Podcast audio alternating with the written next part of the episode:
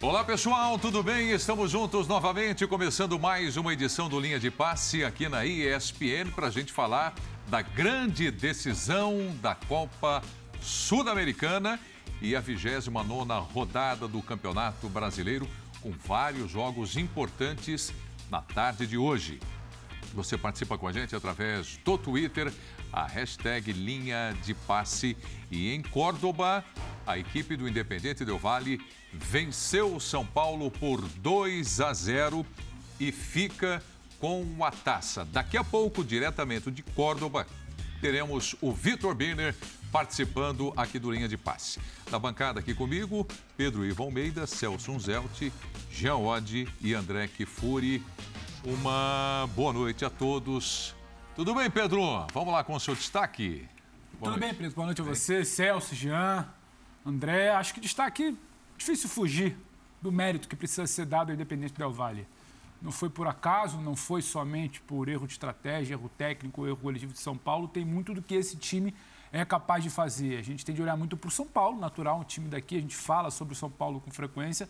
Só quando você olha para o Del Valle, o que faz nos últimos anos, o que fez na campanha da Sul-Americana, você não se surpreende o que poderia fazer na final. Administrou muito melhor uma final que talvez o São Paulo tenha não desaprendido, mas perdeu o costume. Um time instável com a bola, um time instável para marcar, um time instável para manter o que se propôs a fazer, um time instável para reagir no segundo tempo e um Independente Del Valle que soube controlar. Sabia o que tinha que ser feito, controlou o que tinha que ser feito. Quando você tem um modelo muito estabelecido, você sabe a hora de travar, a hora de tirar a velocidade, a hora de fazer o seu jogo, a hora de aproveitar o desespero. Eu comentava com o André na redação, porque parece que ah, mas o segundo gol do Del Valle foi uma bola esticada. Não foi. Quando o São Paulo parecia querer entrar no jogo, ele tira a velocidade. Troca, troca, troca, troca passo, troca passo, tira a velocidade, deixa o São Paulo impaciente. E aí sim, e acha um buraco nas costas, como já vinha achando buraco nas costas entre ali linha de volante, linha de defesa. E eu acho que ilustra muito o que é o jogo Independente Del Vale, muito seguro, sabedor do que queria e sabe fazer. Não basta você querer fazer, sabe fazer. 2 a 0 resultado para lá de justo. E ao São Paulo não dá para entrar numa de que tudo está errado, xinga presidente, tira todo mundo, Rogério não presta, errou. Calma. Você está voltando a decisões, você está voltando a brigar, você está voltando a tentar ser protagonista. É um caminho, independente da Vale, é um processo. São Paulo está tentando retomar um processo. É. Eu vou até inverter parte do seu comentário, jogando aqui na bancada também para discussão é, você falou que não foi nenhuma surpresa o Del Valle. E o São Paulo? Alguém se surpreendeu com a apresentação do São Paulo em campo hoje na decisão? Celso Zelti, quero ouvir seu destaque também. Boa noite. Boa noite, Prieto. Boa noite, companheiros. Eu vou na linha da última parte do comentário do, do, do Pedro. Nem tudo está perdido. O São Paulo, nesses últimos 10 anos, né? vamos considerar a retomada da última o jogo do, de, da década, né? De Sul-Americana Nesses 10 anos, o São Paulo pecou muito por falta de sequência de trabalho. Também porque alguns trabalhos não mereciam sequência. Em outros momentos, deu-se sequência a trabalhos que não eram tão bons como esse, do Diego Aguirre, na minha concepção, do próprio Patom Balsa, que acabou saindo porque quis. Mas, enfim, o caminho para o São Paulo voltar a, a ser aquele São Paulo que o torcedor tricolor sonha, imagina e quer, passa por uma sequência de trabalho. Nem tudo está perdido. O São Paulo não perdeu esse título para qualquer um. Perdeu para um clube que, inclusive, já havia conquistado a Sul-Americana, já havia chegado em final de Libertadores. Tem um bom trabalho desde os tempos de Miguel Ángel Ramírez e que foi continuado agora pelo seu auxiliar, que bateu e voltou. Não teve muita sorte no União Lacaleira e agora voltou. Estava chorando no, no, fim do jogo, porque é. é um trabalho consistente. Consistência que o São Paulo ainda precisa buscar. Quem assistiu o jogo teve até momentos de ilusão em relação ao que o São Paulo poderia fazer, o começo do segundo tempo, principalmente. Mas essa questão de não fazer o resultado, ou nesse caso, não igualar o resultado no momento em que poderia, passa muito por um filme que o São Paulino tem visto nos últimos tempos. Então é um processo de, de depuração. É um São Paulo melhor, nessa temporada do que era nas anteriores. Um São Paulo que no ano passado se contentou com uma conquista de campeonato paulista, chegou até ali como se fosse o seu teto. Agora já é um São Paulo mais respeitado e é um trabalho que precisa ter continuidade. Quando São Paulo pinta como um candidato, e eu nem digo favorito, São Paulo não era favorito absoluto nesse jogo. Era um jogo só contra um time muito perigoso, a gente falou disso a semana inteira. Quando o São Paulo pinta bem na Sul-Americana, eu sempre falava que o São Paulo podia ter esperanças porque ele não era pior do que ninguém. Na prova final, para ver se era melhor, falhou. Encontrou hoje um clube, um time estrategicamente melhor do que ele. E a vida segue. Pois é, o, o clima está quente, né? A decisão acabou agora há pouco. Aqui os primeiros destaques falando da Sul-Americana. Pode ser até que o Jean e o André também optem a falar dessa decisão de São Paulo, mas nessa edição do Linha de Passe, Vamos falar também da vitória do Atlético diante do Fluminense, a vitória do Internacional no clássico contra o Santos e o América que fora de casa venceu o Ceará por 2 a 1.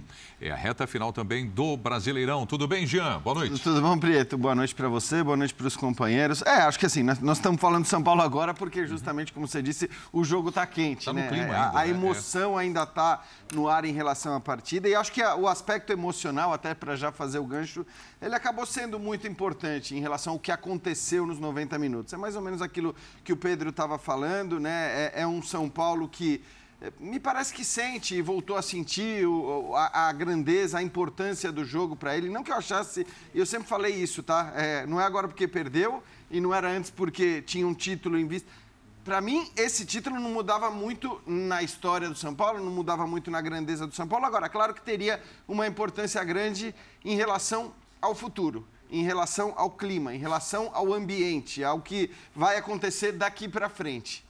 E acho que agora é, é um desafio, não só para a direção do São Paulo, como para os seus jogadores, para o seu técnico e para a sua torcida, tentarem minimizar os aspectos negativos que, em geral, derrotas como essas acabam trazendo. Quer dizer, o São Paulo perdeu, o São Paulo não foi campeão, era uma possibilidade numa final de 90 ou 120 minutos, mas agora o São Paulo tem que tratar de já olhar para frente.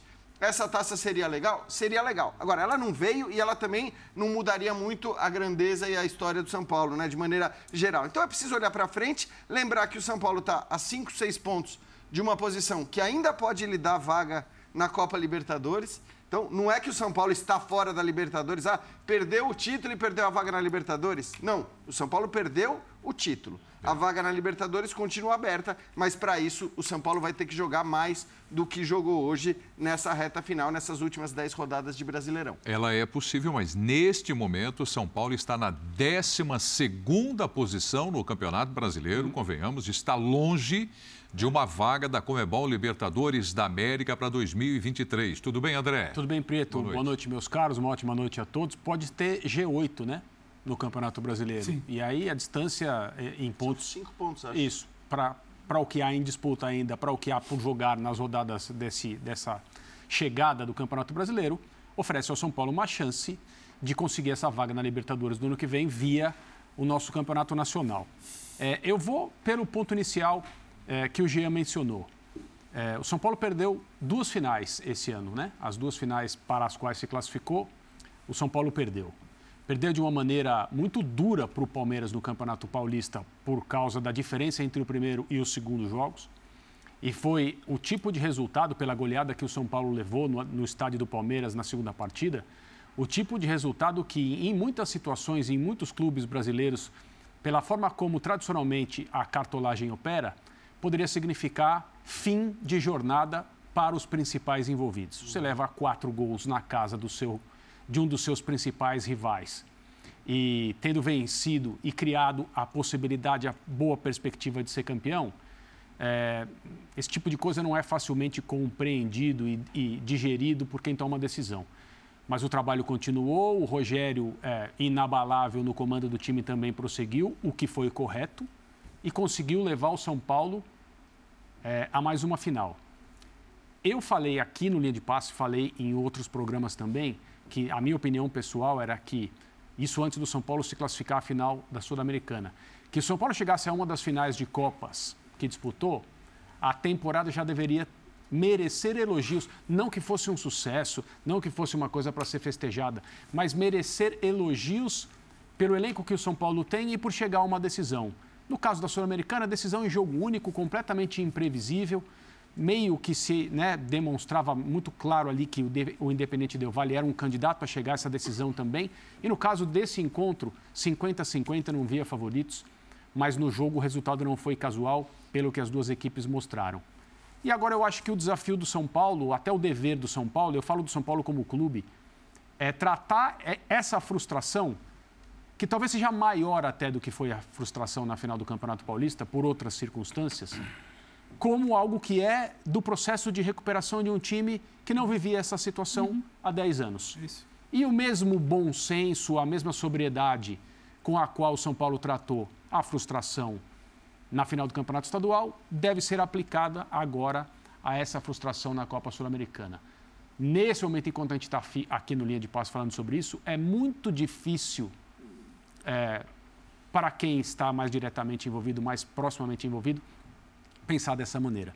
Mas eu acho que esse tem que ser o curso das coisas, principalmente porque, é, aí quando eu digo que a frustração agora talvez seja maior do que foi no Campeonato Paulista, é por causa da relevância, é por causa do que isso significaria como título para o São Paulo exatamente nesse momento, no contexto atual, e porque é, a gente pôde acompanhar nos dias anteriores e hoje também nas, nas imagens da transmissão, tinha muita criança no estádio, muita gente esperançosa, muito adolescente, muita gente que estava prestes a ver pela primeira vez algo dessa magnitude é. e não pôde ver. Para todo mundo que está triste agora. O futebol é feito também desses momentos e ainda há uma longa vida pela frente. É, o, o que eu jogo aqui na bancada para início de análise de vocês é com relação a, ao comportamento do São Paulo. O São Paulo vinha bem, a análise de vocês, o São Paulo vinha bem na Sul-Americana, né? tinha projetado a conquista deste título. Foi surpresa para o Rogério Ceni, para o torcedor, para o elenco, chegar na decisão da Sul-Americana e o que aconteceu na grande final? Sentiu o peso da decisão ou a dificuldade de jogar num campo neutro, né? fora de casa? Pedro. Mérito do adversário, né? É, é muito mérito do adversário. A gente está falando, a gente não, mas o torcedor pode estar tá pensando que o São Paulo perdeu para um Zé Ninguém. Não é assim. O São Paulo perdeu para um time que tem um jeito de jogar muito mais estruturado do que o do próprio São Paulo. A gente sabia dessa dificuldade, a gente sabia dessa arapuca. A gente falou a semana inteira de que o Igor Vinícius não ia poder apoiar se jogasse o Igor Vinícius e acabou jogando, porque tinha o Chaves ali. A gente sabia das pontadas perigosas do Del Valle. A gente sabia de tudo isso, foi o mesmo roteiro. Uhum. E por um período do jogo, repetiu-se um vício desse time do São Paulo, que aí é uma coisa que o Rogério tem que, tem que ver melhor. Parecia resolvida aquela questão do gol que não saía. Hoje foi fatal. Porque numa disputa dessa, de 90 minutos para decidir sua vida, você começa o segundo tempo daquela maneira, não consegue, Bem, e, o, né? e o adversário consegue esfriar, é uma bola cantada para você acabar tomando o segundo gol. Então, acho que influenciou muito hoje. Primeiro, qualidade do adversário. Eu, eu faço questão de ressaltar isso. O São Paulo não perdeu para um Zé Ninguém. Segundo, o andar do jogo, essa questão de ser um jogo só. Talvez, você falou da campanha na Sul-Americana, em toda a campanha da Sul-Americana, o São Paulo teve os dois jogos para resolver.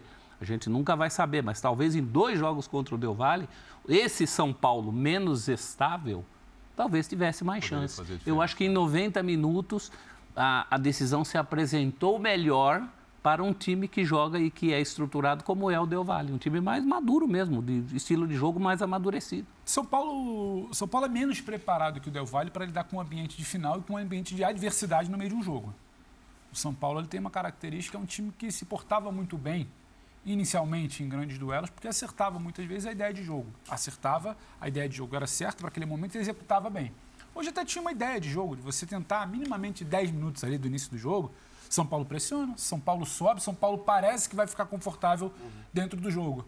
Só que aí talvez tenha achado um pouco demais. É o que o Celso fala, tem qualidade do outro lado. E o Del Valle também estava preparado para esse tipo de ambiente, de decisão, de em algum momento ficar desconfortável. Eu falei até aqui inicialmente, muito mais preparado para lidar com o momento favorável do outro time.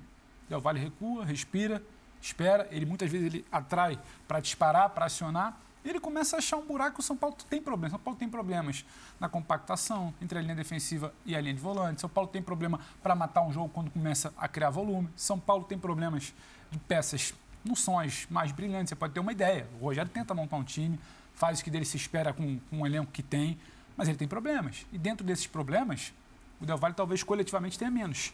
Ele começa, ele atrai, ele identifica onde tem o um buraco, ele respira melhor no jogo. São Paulo começa a ficar ansioso, Jean fala do, da questão emocional. E isso dá para perceber ao longo do primeiro tempo, antes de sair o gol até. É isso. Ao longo do primeiro tempo, antes do gol, porque senão parece que somos engenheiros de obra pronta. Antes de sair o gol, já era um São Paulo instável. Sabe, é um São Paulo que não consegue identificar. O Del Valle desde sempre joga aquela linha um pouco mais avançada com impedimento. A bola não entra. A bola esticada não entra. Por dentro, não constrói. Aquilo começa a deixar o São Paulo nervoso. Então você tem uma linha defensiva com o Igor Vinícius para ficar um pouco mais. O Igor erra.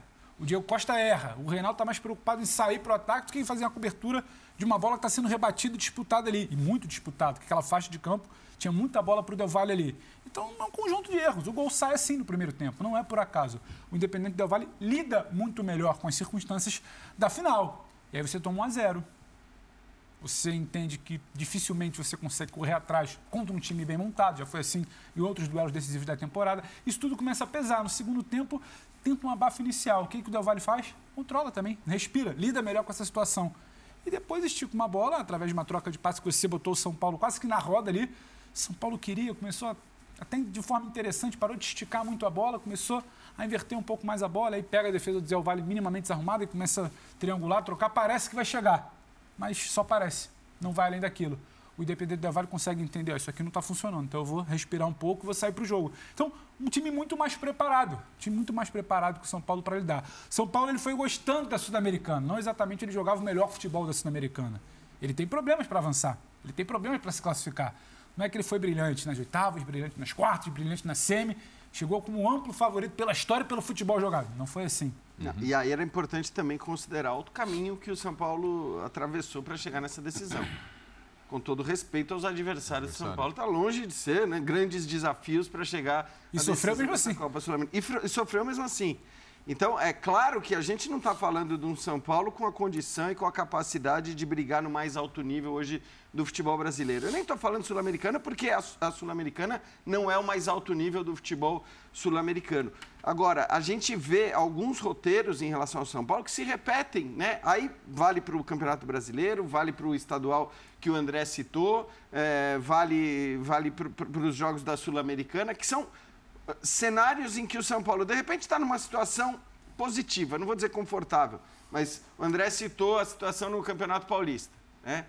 Ganhou o primeiro jogo, tinha uma boa vantagem, vai jogar no Allianz com uma boa vantagem, toma um primeiro gol e, e é um, um, desespero, assim. Desestabiliza. Aquilo né? ali é, é, desestabiliza completamente a, a, toda a pressão daquele jogo. O, permanece por todo o primeiro tempo e o São Paulo toma gol, toma gol. Contra o Flamengo, o São Paulo fazia um ótimo jogo, né? Não estava ganhando Morumbi, como estava né? ganhando, mas fazia um ótimo jogo. Fazia uma bela partida toma o gol, você vê. Continuou jogando bem depois do primeiro então, gol ainda. E né? aí continuou jogando bem, mas assim, é um time que em alguns momentos, e sobretudo na frente, o quanto as falhas ofensivas, as falhas na última bola tem a ver com a questão emocional, eu acho que é difícil a gente querer medir. É, o Caleri, para mim, eu sempre falei, assim, acho que o Caleri merece toda a idolatria e admiração da torcida do São Paulo pela postura pelo que é, pelo quanto ele se dedica, por ser um cara que em campo é uma espécie de torcedor é, em relação à entrega e tudo mais. Do ponto de vista técnico, nunca foi o jogador que muita gente pintou, porque eu me lembro da gente mesmo nas mesas discutindo, o Caleri seria titular em qualquer ataque do futebol brasileiro? É óbvio que não. Do ponto de vista técnico, é óbvio que não.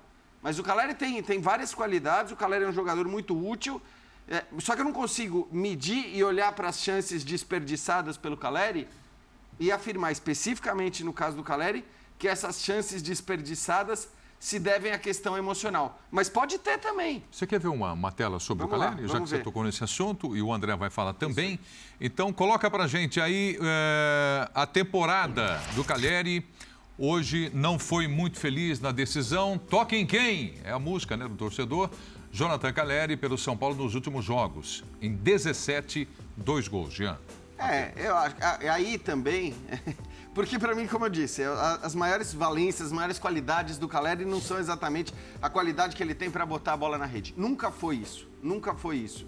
Embora esses números que a gente esteja vendo aí também são muito aquém da capacidade e da qualidade do Caleri. É, ele não é o Pedro, ele não é o Gabigol. Mas ele não é o cara que está lá para isso? Como, como centroavante Não, ele, time? ele tá e acho até que ele desperdiçou muitas chances que não podia desperdiçar. O meu ponto é, É, o, o, que a gente pintou em relação ao Caleri num determinado momento, que as discussões tentavam é, transparecer na, na, quando a gente falava do Caleri, é algo que ele nunca foi, que é um atacante do primeiro nível do futebol brasileiro do ponto de vista né? técnico. Do ponto de vista técnico, ele nunca foi. Ele é um bom atacante, ele é um cara útil e acho que poderia sim ser útil para qualquer time do futebol brasileiro. Daí a dizer que ele seria titular em quase todo o time do futebol brasileiro, eu discordo completamente. Mas teve isso? Teve, uxe. Né? O momento bastante. que o Caleri é um certo artilheiro ali do brasileiro, pinta o debate. O Caleri, ele só não é titular onde? Ele, é ele só não quem? é no Flamengo. Ele cabe em qual time? Exato. Ele disputa com o Gabriel. E, e, fica essa coisa, e muitas vezes é o torcedor que senta e fala: não valoriza, vão lá, tá dizendo que não é. Porque se o Jean senta naquele momento, e, e, a gente sabe, a gente estava aqui debatendo, se o Jean senta naquele momento e repete o que falou, olha, devagar com o andor. É isso. Tá namorado, o cara é o artilheiro do Brasil, tá brigando com os. Não, vai, vai muito além. Vai muito além. Não é simplesmente um momento de time ali que o Caleri tá lá para isso, como você falou, Preto. E ele empurrou. Só que vai muito além. O Caleri é bom lembrar. O Caleri ele tem uma identificação com o São Paulo construída muito por, por um hiato ali, por uma carência. Tem Sim. um Caleri que era um cara de seis meses. É. Uma carência, um cara de seis meses, gol, tchau. Não é que ele tem uma brilhante carreira, não é porque a gente está falando só agora, eu até sempre batia nessa tecla. Ele é um cara que. Ele é um jogador de grupo de empresários. Isso não é desmerecer, mas ele é um cara que um grupo de empresários sempre tentava circular no mercado, porque cada circulação que você faz, cada negociação que você faz, tem, uhum. rende um dividendo. Então ele ficava um ano num time, um ano no outro, independente de jogar bem ou jogar mal, um ano no outro, mais um ano no outro, sempre no noticiário de São Paulo, porque Europa, você né? vai monitorando, você vai especulando, o mercado de futebol é assim, tudo bem, beleza, mas especulando na hora ele volta. Mas é bom saber quando ele volta quem ele é. Não é que a gente estava dizendo, chegou o Caleri, o homem gol da Europa, para resolver o caso de São Paulo. Para o que tinha o São Paulo naquele momento de montagem de elenco, de possibilidade, bacana, legal. Uhum, uhum. A dúvida é, vai ficar só um ano agora, um contrato longo, vai deixar de ser esse jogador de muitas negociações. E ele começou a encaixar. A maneira que o time também encaixava pelas mãos do Rogério, ali, aquele, aquela reta final de Paulista, em alguns momentos que ele foi artilheiro de outras competições, ele encaixava. Se o time não anda bem, não é ele que vai resolver sozinho. Eu acho que é isso que precisa ficar claro. E aí entra no que o Jean fala. Não é um cara que vai, sabe, levantar debates que a gente vai falar, rapaz, será que é de fato o grande camisa 9? Não, ele pode em algum momento empurrar uma bola para dentro e a gente debater o Gabriel, o Cano, o Roberto com mais sequência. Você vai ter nomes ali que vão ser lembrados. Agora, é o grande cara. A gente, a gente deve essa sinceridade pois é. ao cara que nos assiste. É que assim, é quase sempre equivocado a gente tentar é, é, personalizar um resultado. Hum. É, porque o São Paulo foi mal, né? Como equipe. É, um dos contrastes maiores do jogo hoje foi o que quer fazer o Independente Del Vale e o que fez. O que quer fazer o São Paulo e o que fez. O São Paulo não conseguiu fazer praticamente nada do que teoricamente era a sua proposta. A dinâmica do jogo, a saída de bola do Del Valle, que é a base do seu jogo, que é o que precipita tudo o que acontece do ponto de vista dele na partida, versus as maneiras que o São Paulo teria de combater essa saída, com pressão alta, com algo mais recuado, com, com, uma, com uma vigilância de determinados jogadores, para tentar, primeiro, dominar a bola perto do, seu, perto do gol do Del Valle, evidentemente impedindo o Del Valle de criar, de construir da maneira que ele estava acostumado a fazer. O São Paulo não conseguiu fazer isso. O São Paulo nem sempre respondeu ao jogo do Del Valle, que é um jogo de atrair para depois ocupar o espaço que resulta no campo de ataque, é, talvez por, por determinação, por estratégia. O São Paulo não caiu nessa armadilha na maior parte do tempo. Mas quando o Del Valle foi para o seu plano B, que era elaborar, jogar com calma, fazer a defesa do São Paulo se desorganizar, jogar com um pouco de bola longa, mas uma bola longa que não é jogar a bola a esmo para frente, é tentar fazer alguma coisa que ali era evidente, o lance do segundo gol mostra isso, e houve outras jogadas. A gente consegue entender que no geral da partida, o Del Valle fez um, teve um desempenho bastante superior ao de São Paulo. O resultado de 2 a 0 ele é compatível com a diferença que os times mostraram no jogo de hoje. Mas quando eu falo, ah, não vamos personalizar, porque assim, na grande maioria das vezes, quando se chega numa decisão, a gente percebe que os times são reflexos dos clubes que eles representam. E não existe comparação entre o São Paulo e o Independente Del Valle no contexto histórico, como clube, é claro que não. Uhum. Mas no, no, recorte mais recente, o Del Valle é um projeto de futebol extremamente eficiente e o São Paulo não. O Del Valle, ele é um clube que tem pouquíssima torcida, ele é baseado numa maneira de jogar, para o desenvolvimento de jogadores, negociação desses jogadores, reinvestimento no clube e seguir fazendo isso. Você faz tudo isso e começa de novo. Faz tudo isso e começa de novo. O que é mais fácil também, é bom que se diga. É. Em relação à É. a, a pressão. É, a- claro. é, é, é. Esse processo cabe tranquilamente lá. E, e- É, acho e que outra, né, André? Porque acho é que assim, claro. e, também não impede que o São Paulo, com tudo isso, Não. poderia muito bem ter vencido e vencido com- de É maneira porque, é porque é um hoje. jogo só. É óbvio que é mais fácil você estabelecer um projeto como esse num clube em que não há pressão, num clube em que não há história, num clube em que você não vai ter oposição. Aí eu estou dizendo em relação à pressão popular para você. Ah, não, tem que ganhar, tem que comprar jogador e tal. É, São, são realidades diferentes nos modos de fazer futebol. Mas um faz com sucesso e o outro não. Então, É por isso que eu falei, ah, se o São Paulo chegar a uma final nesse ano, independentemente de ganhá-lo ou não, a, a temporada merece elogios. Eu acho que continua merecendo. No jogo de hoje, na hora de ganhar o troféu, não, São Paulo não merece elogios. Não fez um bom jogo, foi superado. Foi superado por uma equipe que sabe o que quer, que já enfrentou diversos clubes brasileiros entre os melhores aí. É, goleou o Flamengo em Libertadores, levou goleada no Rio de Janeiro, foi goleado pelo Palmeiras aqui em São Paulo. É, é um time que tem experiência em, em Copas Sul-Americanas, em Libertadores e agora com esse segundo título de Sul-Americana, que é, não só merece todo o respeito de um clube muito ganhador na história como São Paulo, mas merece o chapéu tirado pela atuação no dia de hoje lá em Córdoba, porque é, entre ideias para jogar e vencer, a gente viu bastante do Del Valle e viu pouco do São Paulo. E Deixa eu colocar o nome de, de mais um jogador. Vai Só falar do Caleri também? Caleri. Depois eu quero falar do O Reinaldo Caleri nunca foi um jogador completo, nem nos dias em que a gente fazia comparações aqui. Como, por exemplo, também não é um jogador completo o Cano. O que eles têm de mais forte é a última bola. É o que eles podem fazer. E nessa última bola, eu acho, por exemplo, o, o Cano superior ao Caleri. Tem sido muito mais Caleri, eficiente. o Caleri tem uma, uma mística junto à torcida do São Paulo. E eu até acho que hoje, se falar assim, entre Caleri e Luciano, quem que jogou mais? Eu não digo que tenha jogado mais, mas o Caleri pelo menos diz presente mais vezes. Ele está nas jogadas. Ele tenta, eu acho que até no começo a gente falava da falta de confiança, no começo do segundo tempo, quando há três é, sufocos do São Paulo seguidos em seis, sete minutos, há uma bola em que acho que ele tentou o Léo, e isso poderia ser um mérito, porque não é um fominha, mas ele tenta o Léo numa Aquela que bola que ele direto, poderia tentar alcança. o gol. Que o Léo não alcança, Que o né? Léo Passa não alcança. gol. É. E ele conscientemente tenta o Léo. Não estava seguro. talvez fosse num outro momento da carreira dele, ele tivesse tentado o gol. Não sei se conseguiria, mas teria pelo menos tentado. Então, acho injusto personalizar, até porque o São Paulo não se ouve bem como equipe. Houve, houve um primeiro tempo muito tenso por um lado só do campo, pelo lado forte, mas que era o lado esquerdo.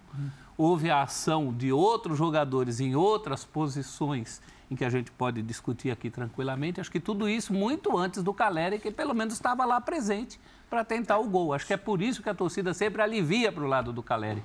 Porque mesmo só está lá para perder quem está lá para fazer.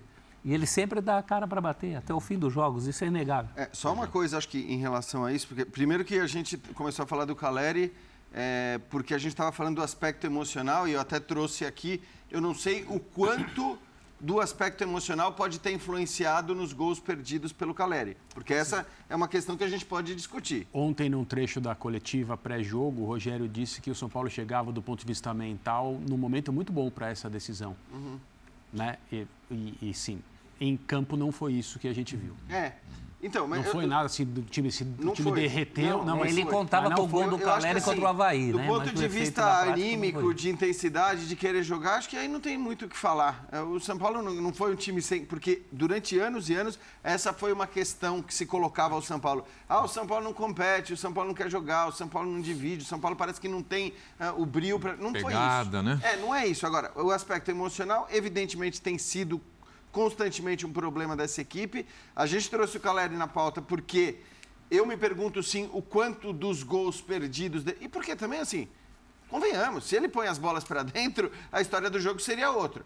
É outra. É, o quanto é emocional, não sei, porque acho que tecnicamente ele não é essa maravilha toda que muita gente pintou. Mas é completamente compreensível que o torcedor goste dele, continue gostando, que ele continue sendo titular do São Paulo. Né? É. Identificação e outras coisas. O fato coisas. dele querer voltar para o Brasil e falar, eu, eu vou para o São Paulo. Tem mais o que é o São Paulo hoje, tem, tem aquilo, que, não é tem que aquilo que o Pedro dele. falou, assim, que, também quais são as condições. O São Paulo Exato. pode ter o Pedro hoje? Exato. Não pode ter o Pedro. É o Calera é um bom atacante. O Calera tem várias qualidades pode não ser o melhor, mas ele tem várias mas qualidades. É São Paulo de hoje. Então eu acho que essa, esse é um ponto. E a gente está falando do Caleri por isso. Mas é normal também que o jogador que acaba né, perdendo gols e, e, sendo expulso na decisão acabe, de alguma maneira, sendo discutido particularmente. Isso não significa, claro, a gente personalizar a derrota num jogador, embora no São Paulo muitas vezes isso aconteça.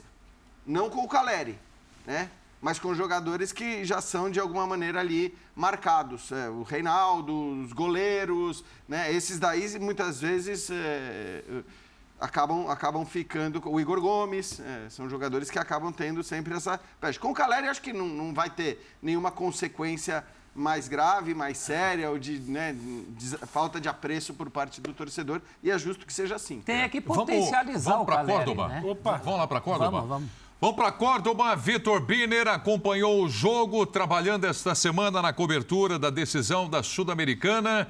Está ali, olha, ao fundo o estádio Mário Kempis. E aí o Birner. Ô, Birner, eu acho que você já vinha ouvindo aqui o caloroso debate na bancada a respeito do Calheri, a importância que ele tem no São Paulo. Diga, diga, não, não, diga. Tá diga. longe, Birner, já andou bastante, já né, andou bastante, Ele fez, andou um, fez uma bela caminhada. É, é, é, teve, teve, que sair dali das proximidades por uma questão de segurança também. Está bem protegido ali o Birner para fazer o trabalho dele dentro da linha de passe. Mas vamos lá. Boa noite, Vitor Birner. Tudo bem, Preto? Boa noite a você, boa noite aos colegas, boa noite aos fãs e às fãs do esporte. É, eu acho que na trajetória do, Calé, do Caleri no São Paulo, a atuação de hoje e a expulsão, menos ainda, não vão interferir de maneira negativa. O Caleri vai continuar sendo ídolo, continua sendo um jogador importante na equipe. O que é necessário que o torcedor mais racional, e não é hora, obviamente, de pedir ao torcedor razão, porém mais para frente vale uma reflexão sobre o que eu vou dizer, é que o São Paulo não poderia chegar a uma decisão como essa com um time desse nível. Isso é fruto de, muitas gestões equivocadas. O Caleri não é tecnicamente um grande centroavante. O Lautaro Dias talvez seja o centroavante tecnicamente melhor que o Caleri, o centroavante do Delvade. E se você observa a capacidade de investimento do São Paulo, de arrecadação principalmente, não tem lógica o São Paulo chegar com um centroavante tecnicamente inferior ao do adversário, que é uma equipe pequena. Tá? Muito bem organizada, muito bem trabalhada, mas uma equipe pequena. Então, a atuação do Caleri hoje, que não foi boa, teve chance de fazer gol, teve chance de tentar mudar o clima do jogo, né? Porque a partida começa muito favorável ao Independente Del Valle. Era um jogo, um choque de propostas. O São Paulo precisa roubar a bola na frente para tornar o jogo inconveniente para o adversário, como conseguiu no início do segundo tempo e teve três chances para fazer o gol o Delvade conseguia fazer essa saída de bola e quando consegue fazer a saída de bola, todo mundo que chega ao campo de ataque do São Paulo torna, um jogo desconfortável para o São Paulo. O próprio Rogério Ceni falou na entrevista coletiva de ontem que o Delvade era um time com mais opções na construção das jogadas e que o Del Valle e que o São Paulo. Ele, falou, ele, ele usou o termo seguinte, que é uma final inesperada. E quando ele falava de uma final inesperada, eu tenho absoluta certeza que ele não se referia ao Del Valle, ele se referia ao próprio São Paulo. E o Caleri é parte desse pacote. Né? Então, se o São Paulo tivesse um baita time, é, um time que alimentasse o Caleri constantemente, um time que conseguisse marcar melhor, um meio campo com mais pegada e etc., o Caleri faria a diferença mais vezes. Olhar para o Caleri agora e achar que o São Paulo perdeu o título porque ele jogou mal, é uma perda completa da noção do que acontece no São Paulo, do que é o São Paulo hoje e do fato de o São Paulo ter chegado a uma decisão que o seu treinador sabia que era muito improvável que chegasse. O Birner, é... uma pergunta muito importante para você que estava aí dentro do estádio, vivenciando todo o clima uhum. dessa decisão, evidentemente, que com um foco total no comportamento do time do São Paulo. Foi discutido aqui na bancada também com relação ao lado emocional do time São Paulino. E o André, inclusive, lembrou que o Rogério Ceni disse ontem que o time, ó, tá bacana, tá legal, preparado emocionalmente. Como é que você viu essa parte de emoção, de cabeça do time do São Paulo para encaixar o jogo nessa decisão, Birner? É, a gente precisa entender, em primeiro lugar, o nível de pressão que cada equipe tinha. Del Valle não tem pressão. Né? Não tinha praticamente torcedor do Del Valle aqui, do São Paulo tinha um número umas 15 mil torcidos, torcedores do São Paulo, talvez um pouquinho mais, olhando os, o, o, quanto cabem nos setores que a torcida do São Paulo ocupou, atrás de um dos gols que estava destinado a ela, todos os ingressos provavelmente devem ter sido negociados, porque estava lotado, no meio do campo os ingressos neutros também tinham bastante torcedores do São Paulo.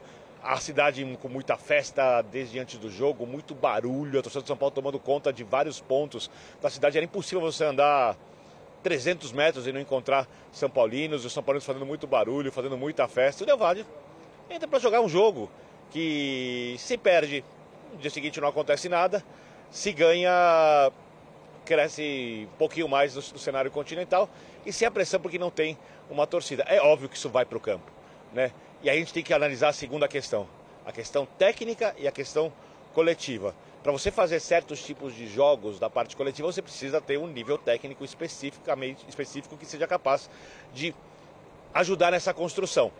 E o São Paulo não tem isso. O Del Valle tem. Então, quando o Del Valle começa a sair jogando, quando o São Paulo não encaixa o seu jogo, a sua marcação à frente, e o jogo fica desconfortável, né? O São Paulo começa a ficar irritado. Quando o São Paulo toma um gol, a irritação aumenta. Aí entra uma outra questão que não é definitiva, que não mudou o resultado do jogo, tá? Já deixando isso muito claro, que é a arbitragem. O árbitro que deixa o time que está ganhando cozinhar o jogo, que para cobrar um escanteio demora, demora, demora, vai, olha, volta. Os times estão posicionados na área, ele não autoriza a cobrança de escanteio. Isso vai irritando os jogadores do São Paulo. Então, o São Paulo foi, grada, é, grada, é, foi, foi aos poucos desmoronando emocionalmente na partida teve a chance de se recuperar. Se fizesse um gol no início do primeiro tempo, quando teve três chances para fazer o gol, é, eu acho que isso, isso viraria. Porque a arquibancada é, viria, entre aspas, para dentro do campo, os jogadores criariam aquela química com a arquibancada, que foi o principal aspecto para o São Paulo chegar à decisão, para o São Paulo superar o Atlético Goianiense, principalmente na semifinal, no abafa, na pressão, muito mais do que com, com refinamento técnico, com grandes jogadas, com gols maravilhosos. E aí o São Paulo podia virar essa situação. Não conseguiu. Quando o São Paulo parou de acertar a pressão, eu estava do lado do Vinícius Nicoletti, que vai fazer as entrevistas coletivas, que está na zona mista das, das equipes da, da, da, partida. Ele, eu falei, de novo o jogo ficou desconfortável para o São Paulo. Deu cinco minutos, o São Paulo tomou o gol. E ali acabou. Ali o São Paulo emocionalmente é, ficou destruído, não tinha como se recuperar, não tinha futebol para se recuperar, não tinha jogo para se recuperar. E aí aconteceram as expulsões e é um velho clichê de quem não tem bola e precisa ganhar de uma equipe que está vencendo por 2 a 0 e que está muito tranquila em campo. O, o Biner, a partir de agora mantenha seu microfone aberto, então. Você está dentro do linha de passe. Nós vamos tocando Sim, a bola com todos os membros aqui da bancada. Inclusive, nós vamos abrir um capítulo já já sobre o Rogério Ceni já estou até preparado aqui com coisas para falar do Rogério Ceni. É, todo o time do São Paulo foi receber a medalha de vice-campeões, com exceção ao Rogério Ceni.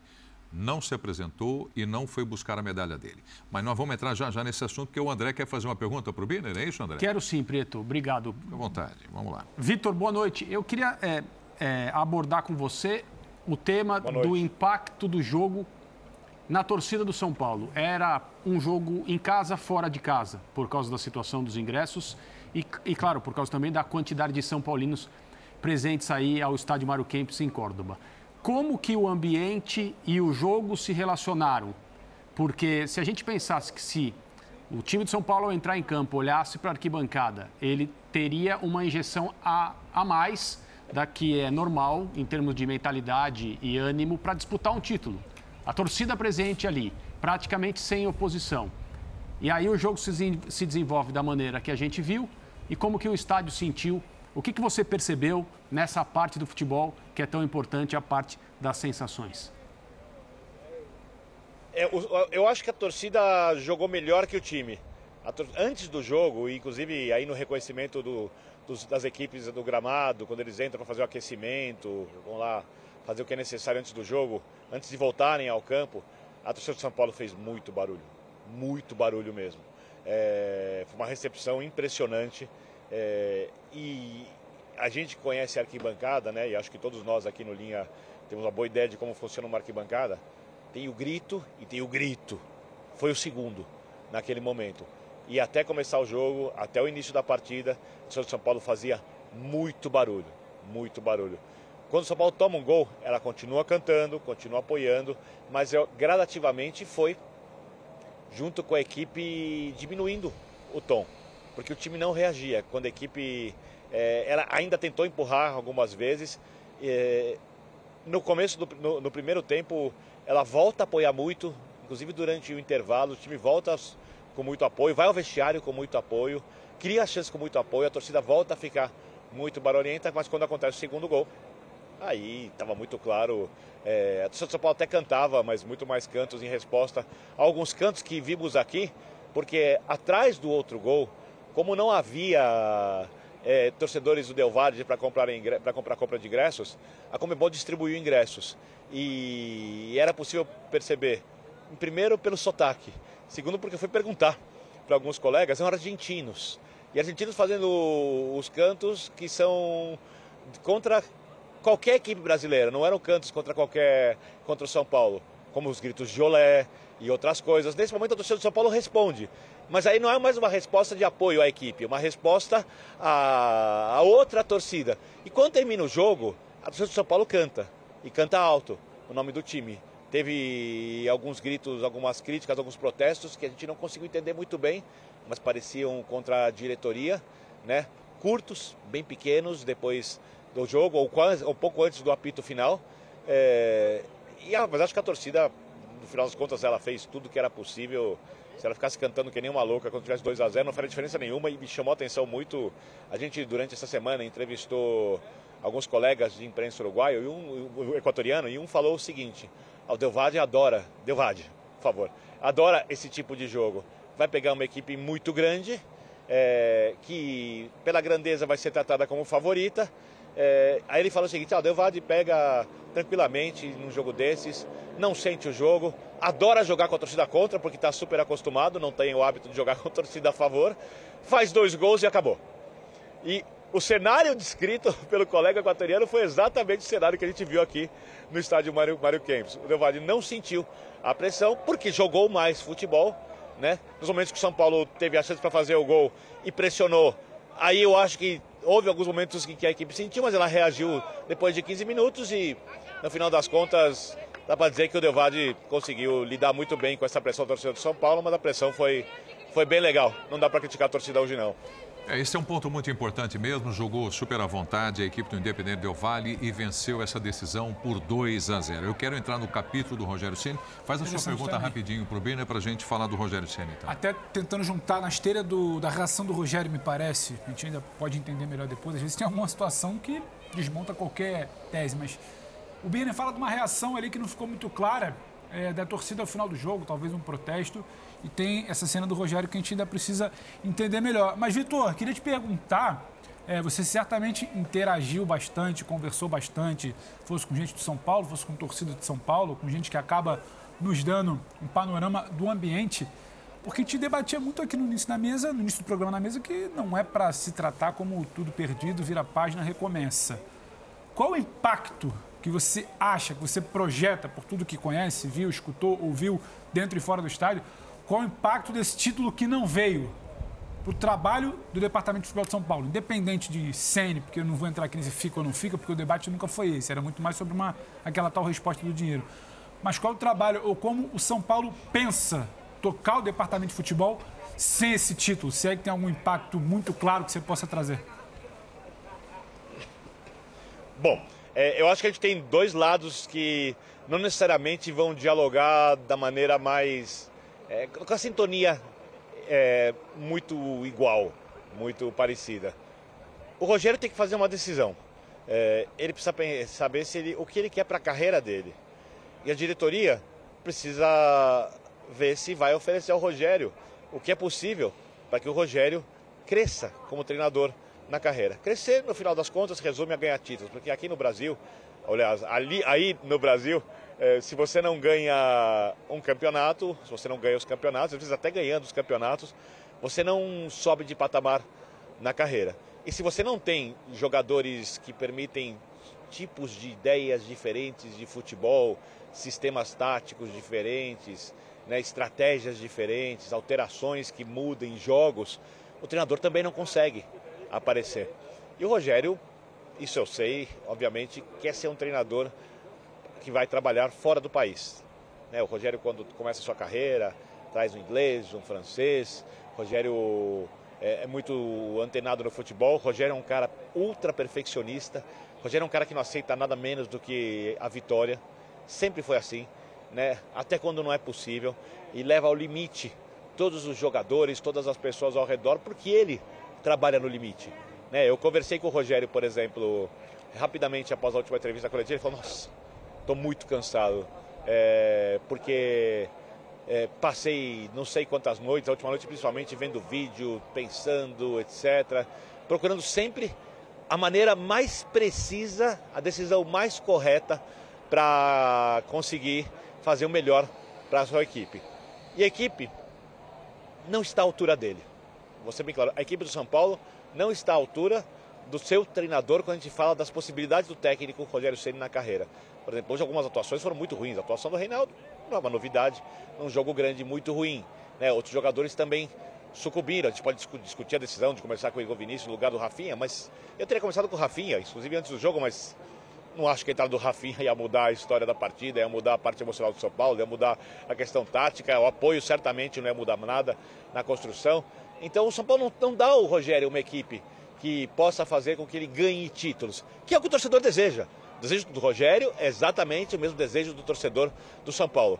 Se a direção oferecer para o Rogério uma, uma equipe, um elenco capaz de jogar uma temporada com chances de ganhar títulos importantes, eu tenho absoluta certeza que o Rogério permanece. Se a direção não oferecer, o Rogério vai pensar, né? Vai olhar o que o mercado tem à disposição, ou talvez não queira trabalhar agora, ou talvez queira continuar, porque aqui tem uma ligação muito forte com o São Paulo e talvez tenha um projeto mais longo em que ele acredite, não sei. Mas eu vejo o São Paulo muito mais em dívida com o seu torcedor, eu estou falando da diretoria, e com o Rogério, do que o Rogério em dívida com o São Paulo. O São Paulo não era a melhor equipe da Copa Sul-Americana. Talvez não fosse a segunda melhor equipe da Sul-Americana. O São Paulo chegou, vale lembrar, num jogo dramático contra o Ceará, com muita dificuldade contra o América, numa vitória heróica contra o Atlético Goianiense, e o São Paulo deveria ter elenco capaz de ganhar dessas equipes com alguma facilidade. E o São Paulo não tem esse elenco, apesar de ter um elenco melhor que o dessas equipes. Eu acho que para o Rogério permanecer, o São Paulo precisa ter um elenco. E eu não sei se vai ter. Eu acho que é uma conversa entre eles e o futuro é incerto. Perfeito. Bom, Birne, continua com a gente, está no linha de passe. Microfone aberto diretamente de Córdoba. Eu falei que a gente ia entrar nesse capítulo agora do Rogério Ceni, uhum. porque isso gera uma, uma tremenda uma expectativa depois da decisão com a derrota do time do São Paulo. Ficou conhecida, né? Aquela frase, né? a, a entrevista concedida pelo Rogério Ceni, que ele disse que, inclusive, abriria mão de multa se fosse o caso de sair do time do São Paulo. Vamos trazer de volta essa entrevista para a gente entrar no tema, no assunto Rogério Ceni agora aqui no Linha de Passe. Vamos lá. Eu gosto desse clube. Você acha que eu trabalho aqui pelo meu salário? Você acha que eu estou preocupado com os meses que estão atrasados de imagem? Você acha que é isso que me. Cara, filho, se não tivesse ganho na quinta-feira, eu vou embora porque eu quero ir embora, porque eu não sirvo mais mesmo. Agora, eu estou aqui para ajudar. Se eu não sou o cara certo, pô, treinador no Brasil, gente, tem de monte. Você acha que eu estou me preocupado com a minha multa rescisória? Façamos o seguinte: dia primeiro, se não ganhar, eu abro mão da minha multa rescisória e vou embora sem problema. Então a responsabilidade aqui é minha e eu abro mão. Dia, jogo é dia primeiro. Dia 2, se eu não entregar o título e quiserem que eu saia, minha multa rescisória está liberada. Bom, vamos lá. Qual a avaliação? Números do São Paulo na segunda passagem do Ceni. 80 jogos, 36 vitórias, 22 empates e 22 derrotas. O aproveitamento é de 54,2%. Chegou na decisão do Campeonato Paulista e também da Copa Sul-Americana, 12 posição na classificação do Campeonato Brasileiro, mais, a cinco pontos né, da, da, de vaga para Libertadores da América. Gols marcados em média, né? 1,42, 114 gols, e sofridos 85 gols, a média 1,06 de gols sofridos. Bom, a, a, opinião de vocês aqui com relação à permanência do Rogério Ceni, eu já conheço. Não que eu esteja enganado, levanta a mão quem acha que eu estou enganado, mas eu já conheço. Mas, não é? Você Fique... quer saber por quê? É, é, não, não. É essa condição que ele, de certa forma, olha, se eu perder, abro mão de multa e coloco o cargo à disposição. Se quiserem, aquilo, ele frisa. Para aquilo, para aquilo é. que a direção venha a decidir. Exato, exato. Né? O que, que vocês pensam agora? Seja melhor para o São Paulo, melhor para a carreira do Rogério Ceni. O São Paulo precisa dele, ele é o cara mais indicado a permanecer, trabalhar e reerguer esse time do São Paulo aí para aqueles grandes momentos e grandes conquistas. Tem que dar um time para ele, né? É? A temporada acabou, ele não ganhou o jogador de lado que pediu desde o começo. Perdeu. Perdeu. A temporada acabou, aliás, ganhou um que ele tinha pedido. É, a temporada acabou e parece um revival das primeiras entrevistas dele, em que ele falava da condição financeira do clube e o problema nem foi tanto esse, o São Paulo investiu, investiu bem, investiu em jogadores que até agora não deram resultado, como o Nicão. Então, precisa dar um time para ele, isso é claro. Técnico o São Paulo tem, porque tem coisas que os números não mostram. Mas ele chega à final do Campeonato Paulista contra o melhor time do Brasil, fazendo um jogo excepcional contra o melhor time do Brasil. Outra coisa que os números não mostram, ele vai mais longe do que se pensava na Copa, Copa do Brasil, do Brasil também, né? eliminando o melhor time do Brasil. Mesmo na Sul-Americana, concordo, não foi a campanha dos sonhos, mas o São Paulo, ao final da primeira fase, era o melhor time junto com o Ceará. Então, chegou-se longe, são coisas que os números não mostram. Não, esses números não mostram o quão longe então. o São Paulo chegou em todas as competições. E, na minha concepção, numa comparação com o ano passado, essa temporada é melhor que a anterior. Porque a anterior não foi uma temporada, foi meia com o campeonato estadual. Essa é uma temporada inteira. Ô Celso, eu estou plenamente de acordo com você em relação a talvez os números não mostrarem as melhores coisas do trabalho do Rogério Ceni. Para mim, os, os, grandes jogos do trabalho do Rogério Ceni foram jogos contra equipes fortes. Então, de fato, o São Paulo jogou bem contra o Palmeiras em várias ocasiões, o São Paulo jogou bem contra o Flamengo em várias ocasiões, o São Paulo fez grandes jogos contra adversários até mais fortes do que ele acho que assim, classificar a temporada como positiva do ponto de vista dos resultados vai depender completamente do que vai ser o Campeonato Brasileiro. Para a gente dizer que foi bom, ele tem que conseguir pelo menos a vaga na Libertadores. Porque a vaga na Libertadores não é um título. A vaga na Libertadores é você conseguir ficar pelo menos entre os sete primeiros do Campeonato Brasileiro. E aí entra um pouco que talvez eu discorde um pouco de você, que é esse papo de precisa dar um time para ele. Porque se precisa dar um time para ele, precisa dar um time para todo mundo no Brasil. Precisa dar um time melhor. É, então. Precisa dar mais condições dentro do time que ele já tem. Atender alguns desejos yeah. específicos. É, fala, Birner. Não, só para ser mais claro, o Rogério tem pretensões, repito, de ser um técnico é. de ponta. E não dá para ser um técnico de ponta Tudo com bem. esse elenco. Alinhar, então, porque né? eu concordo com o que você está dizendo. Coletivamente, o São Paulo fez bons jogos, jogos grandes. Mas o que faltou nesses jogos? Qualidade. O elenco do São Paulo é um elenco guerreiro, é um elenco esforçado, é um elenco que você fala da pulseira, você tem que elogiar, mas tem jogadores ali que não conseguem fazer o necessário para o time, na hora H, superar os grandes obstáculos, alguns obstáculos grandes, para, por exemplo, ganhar uma Libertadores, para, por exemplo, lidar com o torneio de pontos corridos do Campeonato Brasileiro, né? para, por exemplo, chegar, ganhar do Flamengo numa decisão de. numa semifinal de Copa do Brasil e se pegasse o Palmeiras de novo, fazer jogos de igual para igual, porque o São Paulo sempre chega com esse, contra esses times com um elenco pior. Com então, menos chances. E eu, quando eu falo disso, eu falo das pretensões do Rogério. Eu, não, eu te entendo e eu, eu concordo com você em relação ao potencial do Rogério. Agora, um técnico, ele vai alcançar suas pretensões recebendo chances à medida que os trabalhos que ele faz vão justificando, então, que justificassem ele assumir o Flamengo, que ele já assumiu e acabou não conseguindo permanecer, assumir o Atlético ou assumir o Palmeiras, que é algo completamente impensável. Mas quero dizer, ok, aí tudo bem, se ele tivesse com um desses três elencos, a gente ia falar que ele estaria em melhores condições.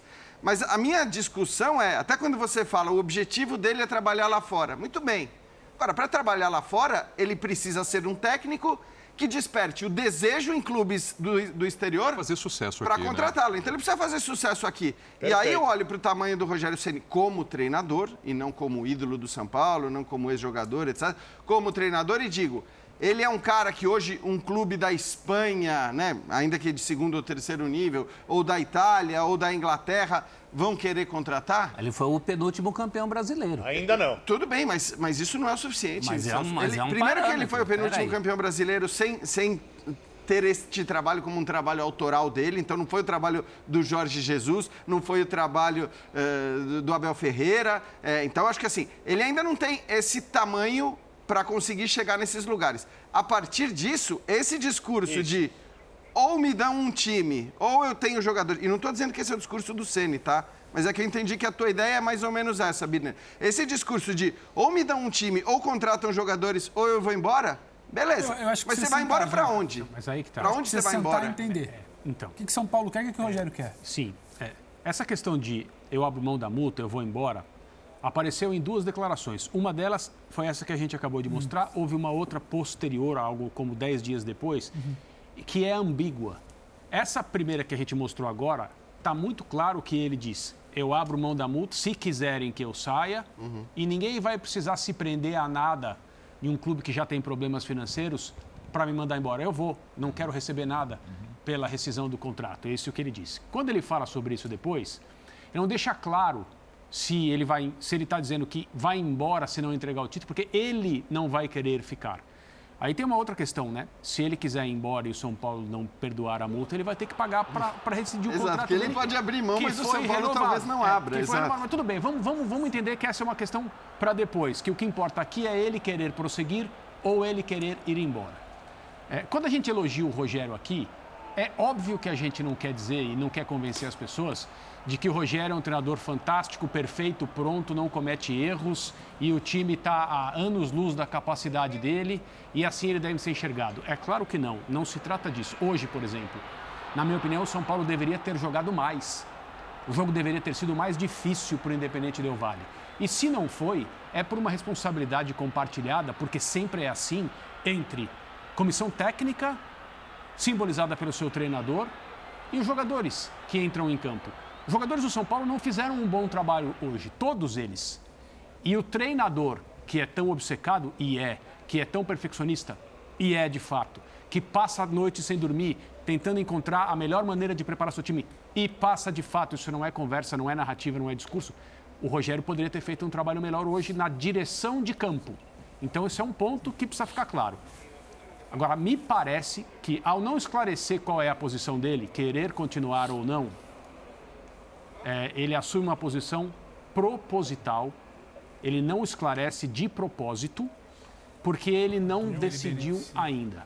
Se ele fosse campeão hoje, o São Paulo teria melhores possibilidades de investir no time da maneira que ele acha que o São Paulo tem que investir. Como disse o, Bi- como disse o Birner e o professor, dar a ele um time mais próximo do que a capacidade dele como treinador. Não sendo campeão, ele não tem, primeiro, a glória que é ganhar um título pelo time que ele defendeu por mais de 20 anos, ele falou abertamente sobre isso, e talvez ele fale: "A- aqui eu não tenho mais condições de seguir o meu trabalho da maneira que eu desejo. Por qual motivo? Justamente porque. Por se falta São- de Pela elenco? expectativa dele. pela expectativa de, de, de elenco com o qual ele pretende trabalhar no próximo ano e nos próximos E acho que ele ainda anos. empurra isso, André. Então, mas vocês acham que ele tem um ano tamanho que para assumir um, um clube no Brasil com um elenco melhor do que o do São Paulo? É, eu acho que essa é a pergunta. Ele estava outro que se dia no, coloca. no clube. ele Ele estava tava- no Flamengo, ele foi estava- campeão no É, Flamengo. É, não, então, mas é que nós estamos falando de tre... Tudo eu bem, mas voltar ao é- Flamengo parece improvável. Assumir o Palmeiras parece improvável. É, Ele, ele É, chegou assumiu sem o. Atlético. Ele chegou Os sem times que poderiam se abrir né? para ele são improváveis por outros motivos. Também. Tamanho por trabalho, eu acho que ele poderia ter. A questão é que a avaliação aqui não quer trabalho exatamente, né? Para Será que cabe no concluir, Palmeiras, o Atlético com o projeto que tem, o Flamengo? Não. A, gente vai, a gente vai rodar sempre nisso. Só que eu acho que de- dentro disso que você fala, André, ele tem tempo ainda. Talvez não seja benéfico para São Paulo. ele vai medir. Não ganhei a Sul-Americana. Poderia sentar amanhã com um discurso. O contrato está renovado, isso não é um problema. Mas o ficar ou não ficar, o colocar na mesa a expectativa, ele vai ter que esperar o final do brasileiro. O que eu vou jogar no que vem?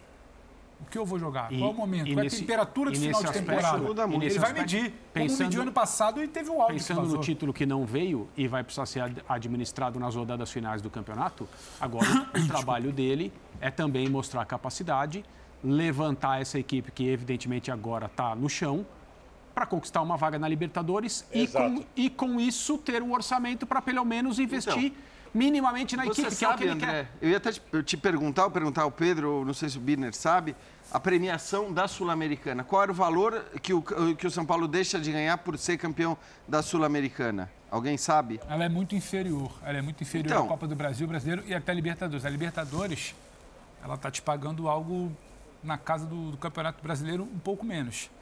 A Sul-Americana ela cai para menos da metade já. Então, A gente confere. como, como o- a conquista do título, É. né? Quer dizer, talvez não fosse a conquista do título em si, do ponto de vista Não, financeiro não, não, e de possibilitar ao São É a Paulo contratar. simbologia, é a então. simbologia do troféu e o que Então. isso representa como consequência. Então, Vaga sim, na mas aí- de grupos. Cinco na Mas aí é emocional, né? 5 milhões de dólares. É a premiação da. Premiação do Então, campeão. 25. Algo em É um bom dinheiro, mas convenhamos. 27 milhões de reais. né, É não, pouco, não vai é mudar a capacidade do São Paulo de é contratar um elenco de. Então, assim, é, é isso que eu estou falando. Então, a coisa ela não pode ser unicamente emocional, né? Se, porque o quanto ganhar ou não a Sul-Americana ia influenciar nessa capacidade de investimento do São Paulo olhando para 2023. Talvez influenciasse ou influencie mais no caso da vaga da Libertadores. Ele falou e aí, isso. isso o São Paulo ainda pode Ele fazer. tem um ponto, ele falou sobre isso. Se o São Paulo tivesse sido campeão da Copa Sul-Americana, isso significaria, de uma maneira ou outra, um retorno a um momento em que mais jogadores iriam talvez desejar jogar no São Paulo, e isso tem muito, tem muito significado nas transações. Uma, para mim isso é o mais importante de tudo, uma furada nessa, nessa pressão que atrapalha o desempenho de vários jogadores que têm passado pelo São Paulo nos últimos anos. Depois que você ganha um título internacional, Isso. o ambiente muda radicalmente, se torna menos difícil Mas você concorda jogar que são no São Paulo. aspectos menos, menos eh, É, factíveis, mas é que menos... tudo, a- menos, eh, tudo acaba levando a um momento distinto. E aí, se você soma isso a um investimento, mínimo que seja, você tem condições muito melhores para trabalhar. Para concluir o que eu penso, eu acho que o São Paulo deveria deixar muito claro para o Rogério que quer que ele continue. São Paulo não vai encontrar um treinador, evidentemente, com a identificação que o Rogério tem. Eu estou de pleno acordo com quem pensa que se não fosse o Rogério o técnico, São Paulo não teria chegado nesta temporada final da Copa Libertadores, eh, da Copa Sul-Americana, perdão. E ele é o treinador certo para esse momento, neste clube. Agora, talvez o São Paulo tenha que convencer o Rogério a ficar porque é possível que este atleta, este não é mais um atleta, né? Este esportista tão competitivo, tão obcecado, tão perfeccionista com o seu plano de carreira como treinador, entenda que não dá mais para É continuar. uma relação muito emocional de parte a parte, né? Sempre foi. É. E o Rogério tem que ver o que ele quer para o futuro da carreira Isso dele. aí. Porque Não um é técnico desse tamanho, É isso. se não for para o exterior, aqui só tem porta fechada do ponto de vista de Palmeiras, de Flamengo, até onde ele já passou, de- de- dos grandes clubes Haver, que vão haver sempre um argumento que ele sai, né? vão sempre vê-lo como o ídolo do São Paulo. Tem tem aquela história, alguém disse uma vez que intimidade gera aborrecimentos e filhos. Eu acho que, eu, eu acho que o Rogério fala certas coisas Er Profer. só porque ele está no São Paulo. É muito a casa dele. Então, para o futuro, eu acho que ele merece um time melhor que esse. Não é questão de montar um time novo para ele, mas dar mais possibilidades para que ele fique à vontade. Essa questão dos jogadores quererem jogar no São Paulo, mesmo o São Paulo de hoje, continua ganhando paradas, quedas de braço. O Nicão, havia uma grande quebra de, de braço, uma queda de braço com o Internacional. O Nicão está no São Paulo. Então é uma chance do São Paulo, mais uma vez, não botar tudo abaixo. Se tem um técnico que se identifica com o clube, o, o que, que há de errado? Nada, vamos construir a partir do que temos. O próprio Caleri seria um jogador muito mais potencializado se você tivesse o atacante de lado que o Rogério pediu desde o começo da temporada. Não é tanto assim. Ninguém está pedindo 11 nomes de seleção brasileira. Não, mas é isso, né, Celso? Você precisa ter um, um equilíbrio em relação a, a esse pedir ou a esse querer ou a essas eventuais exigências. Esse é meu ponto. Eu acho que, que, que é bom para o São Paulo que o Ceni fique, para mim não existe discussão. É, acho que o que eu discordo, talvez, de boa parte dos companheiros é que me parece também que o São Paulo, com a estrutura que tem hoje, com aquilo que dispõe hoje, é, também está longe de ser uma opção ruim para aquilo que o Ceni é como. Se o Ceni fosse o Guardiola, a gente ia falar, bom, ele não vai trabalhar no, no São Paulo com esse elenco, com esses jogadores. Mas não é. O Ceni é um técnico ainda em começo de carreira, né? Que, que acho que não tem tantas portas abertas assim pelo planeta e que, portanto, pode ser bom para o Ceni também ficar no São Paulo. Pro, que o São, pro São Paulo é bom, eu acho que ninguém discute. Mas para mim, pode ser positivo também para o Ceni ficar no São Paulo. Ainda que nesse momento, né, por toda a questão emocional, de cabeça quente e tudo mais, talvez ele não esteja disposto e pronto a falar sobre isso. É. O Birner, a, a, questão também muito interessante no, no, no futebol brasileiro é que o, quando a gente fala, olha, uh, o técnico precisa de tempo para trabalhar, né? E aí uma avaliação vai ser feita em que momento? Ao final da temporada. Uhum. Ao final da temporada. Uhum. uhum. A temporada não acabou. Né? Aí entra um pouco do que disse o Celso Zelt. Ah, o time que ele tem nas mãos. Dá para ganhar o Campeonato Paulista contra o Palmeiras? Muito difícil. Dá para levar o Campeonato Brasileiro? Está mostrado que não. A Copa do Brasil enfrenta um Flamengo, que é um time, né? É, era favorito a conquistar essa vaga. E na Sul-Americana não consegue passar pelo Independente Del Vale. Né? Então, projetando aqui essa sequência de trabalho dele no Campeonato Brasileiro. Onde pode pegar, onde pode chegar o Rogério Senna? Aí, terra arrasada é a pergunta, como técnico, né? É, terminou o Paulista, vice-campeão, Copa do Brasil, semifinal e Sul-Americana é o vice-campeão. E só para concluir aquela pergunta, Jean, 10 milhões e 800 mil reais é o prêmio para o segundo colocado. Birner. Bom, eu acho que os jogadores e o técnico agora vão ser muito testados exatamente pelo que o André falou. A obrigação deles é tentarem deixar para trás essa, esse peso dessa derrota e não vai ser algo tão simples assim. Talvez consigam no próximo jogo, mas não é algo tão simples assim, porque o São Paulo estava muito concentrado, muito mobilizado para ganhar a Copa Sul-Americana. E dali em diante o São Paulo tem um time para subir na tabela de classificação, sim, porque o São Paulo, primeiro, eu acho que o São Paulo fez um campeonato que você olha o nível dos jogos do São Paulo, ele é melhor do que a pontuação da equipe. Depois, quando o São Paulo passa a priorizar as Copas, o São Paulo começa a usar o time alternativo diversas vezes. Se eu acho que o São Paulo não tem um elenco que dá ao Rogério muitas opções, não vai ser o time alternativo que eu vou elogiar como uma grande equipe. Agora ele vai poder escalar o time principal mais vezes do Campeonato Brasileiro. Ele vai ter a chance de usar jogadores que ele acha que são os melhores. Nos pontos corridos, a pressão é diferente do que acontece no, no jogo de mata-mata, principalmente numa decisão. É mais leve. Eu também estou curioso para ver a reação da torcida. Se a torcida vai continuar jogando com a equipe como tem feito toda a temporada. Eu acho que sim. É, e para isso é muito importante que o São Paulo assim que pisar no Morumbi mais uma vez, ganhe o seu próximo jogo.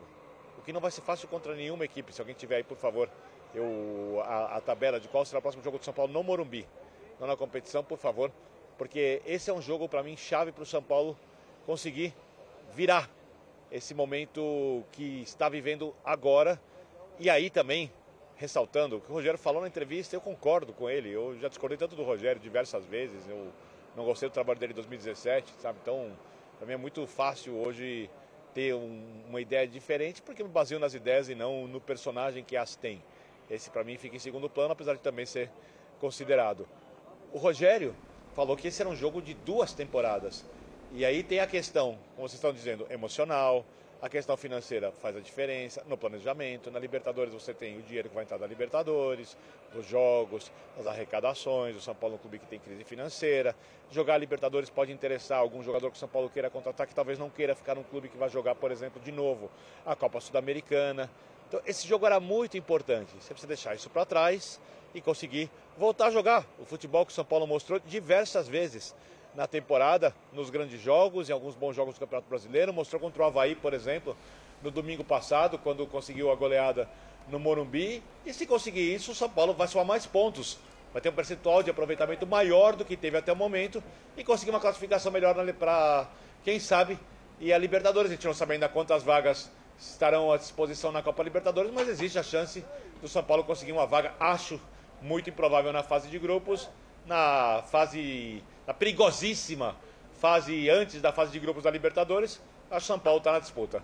Perigosíssima e chata também, porque o teu planejamento estoura o teu planejamento para o ano, aquela pré-libertadores, o que a gente chama de pré-libertadores. Às vezes você monta um planejamento para algo que nem se concretiza, foi o caso do Fluminense esse ano. O Fluminense pré-Diniz, o Fluminense do Abel, montou um time para algo que ele jamais chegou a jogar, que foi a fase de grupo da Libertadores. Isso é, é muito ruim. Agora, o Birner tocou num ponto importante que é como a torcida vai reagir a tudo isso. Porque a partir do momento que você olha, e o próximo jogo é no Morumbi é contra o Coritiba, e é um jogo que teoricamente o São Paulo Paulo tem tudo para vencer e deixar de lado o que aconteceu. É claro que não é fácil. É claro que o baque, por tudo que, que se gerou em torno da decisão de hoje, existe um baque emocional forte e tudo mais. Mas se a torcida conseguir. Mas como é que eles se comportaram lá hoje? Os torcedores. Então, Depois, o, o, o Birner falou que bem. Não, não. O Birner falou que não, bem. Não, olha ali, ó, a torcida do São Paulo em Córdoba. Ei, então, Casares. É, é, que eu acho essa que são... coisa com, com a direção. Eu acho que é diferente do é apoio que, que vai ser dado ao time na sequência da temporada. Não, eu acho, que ali tinha um É, eu um acho desabafo. que isso talvez é isso, um desabafo para quem você pode desabafar não, naquele isso. momento. Um desabafo não iam de... chegar os jogadores. É desabafo de 10 anos. E acho que o teu é ponto um, Leco, é até um bom sinal, eu acho. É até um bom sinal, porque se tivessem xingando o Ceni e a gente viu o Ceni sendo muito criticado depois do primeiro jogo contra o Atlético Goianiense, se fosse hum. o Ceni ia ser pior. Você acha que uma coisa jogo. pontual, então? Não, eu acho que assim, quando você escolhe é, xingar o presidente, é, a chance de que na próxima partida os torcedores que estiverem no Morumbi apoiem o time, os jogadores e o técnico dentro de campo, ela é maior. E o São Paulo tem uma sequência que não é ruim nesses três próximos jogos. Tem o jogo contra o Curitiba em casa, sai para é, visitar o América depois recebe o Botafogo depois e aí sim Palmeiras. tem o Palmeiras no Allianz Parque. Mas, é, enfim, são três jogos que teoricamente você consegue, é, possivelmente, uma sequência né? para subir. Porque o São Paulo é para estar acima no Campeonato Brasileiro. E acho que é perdoável que ele não esteja pela priorização das Copas. O papo de que, aí eu discordo até do André e do Birne, que não chegaria à final da Sul-Americana se não fosse o Senna, eu não sei, porque eu olho para todos os enfrentamentos. Ayacucho, Jorge Wilstermann, Everton de Vinha Del Mar, uma Universidade Católica que está longe de ser coisa, Ceará e Atlético Goianiense. Foram esses os seis adversários que o São Paulo enfrentou na sua. E acho que o São Paulo tem time para vencer e passar por todos esses, esses adversários com, com qualquer treinador. Não estou dizendo que o trabalho do Ceni não é bom, eu acho que ele é bom, principalmente pelos bons jogos que fez contra os grandes times, mas acho que chegar à final da Sul-Americana com esse caminho não é mais significativo do que grandes jogos que o São Paulo fez na temporada não, contra Palmeiras, Talvez Flamengo não seja mesmo, mas o meu ponto quando eu falo sobre o Rogério Está sendo muito racional, Jean. É, não, não tô, mas a gente tem me... que ser racional aqui. Não, eu não estou me apegando apenas aos confrontos que o São Paulo teve e superou até chegar à final com o Independente Del Valle. Eu estou falando que o Rogério é um treinador, talvez o único nesse momento, que consegue proteger o time ah, tá, do clube. Dúvida. Isso o Rogério, o Rogério protege o time é do isso. São Paulo do Perfeito. que é o São Paulo hoje, já há algum Concordo. tempo, como instituição. Blinda muito Outro bem, né? técnico, outros técnicos, eu não acho que conseguiriam fazer isso, hum. e aí a caminhada seria muito mais difícil, muito não mais teria complicado. essas costas largas. Eu acho que não viraria contra o Atlético Goianiense se não tivesse o Rogério Impact, ali. Impactaria mais o que é o clube hoje, tal xingamento ao Casares, não fosse o Rogério ali, não apenas o nível de enfrentamento, talvez. Eu, eu acho que é isso, porque o Rogério vai muito além do trabalho no campo. Isso eu sem dúvida. Que, eu acho Por isso que para o São Paulo é bom que ele fique. Exato. E ninguém tem dúvida tô, em relação eu a isso. Com o Jean, quando tem um debate, mas será que o Rogério quer ficar? Parece que a gente talvez esteja o colocando num pedestal, olhando muito mais para o ídolo do que para o treinador que ele é no cenário atual. Você falou, mas será que tem gente realmente.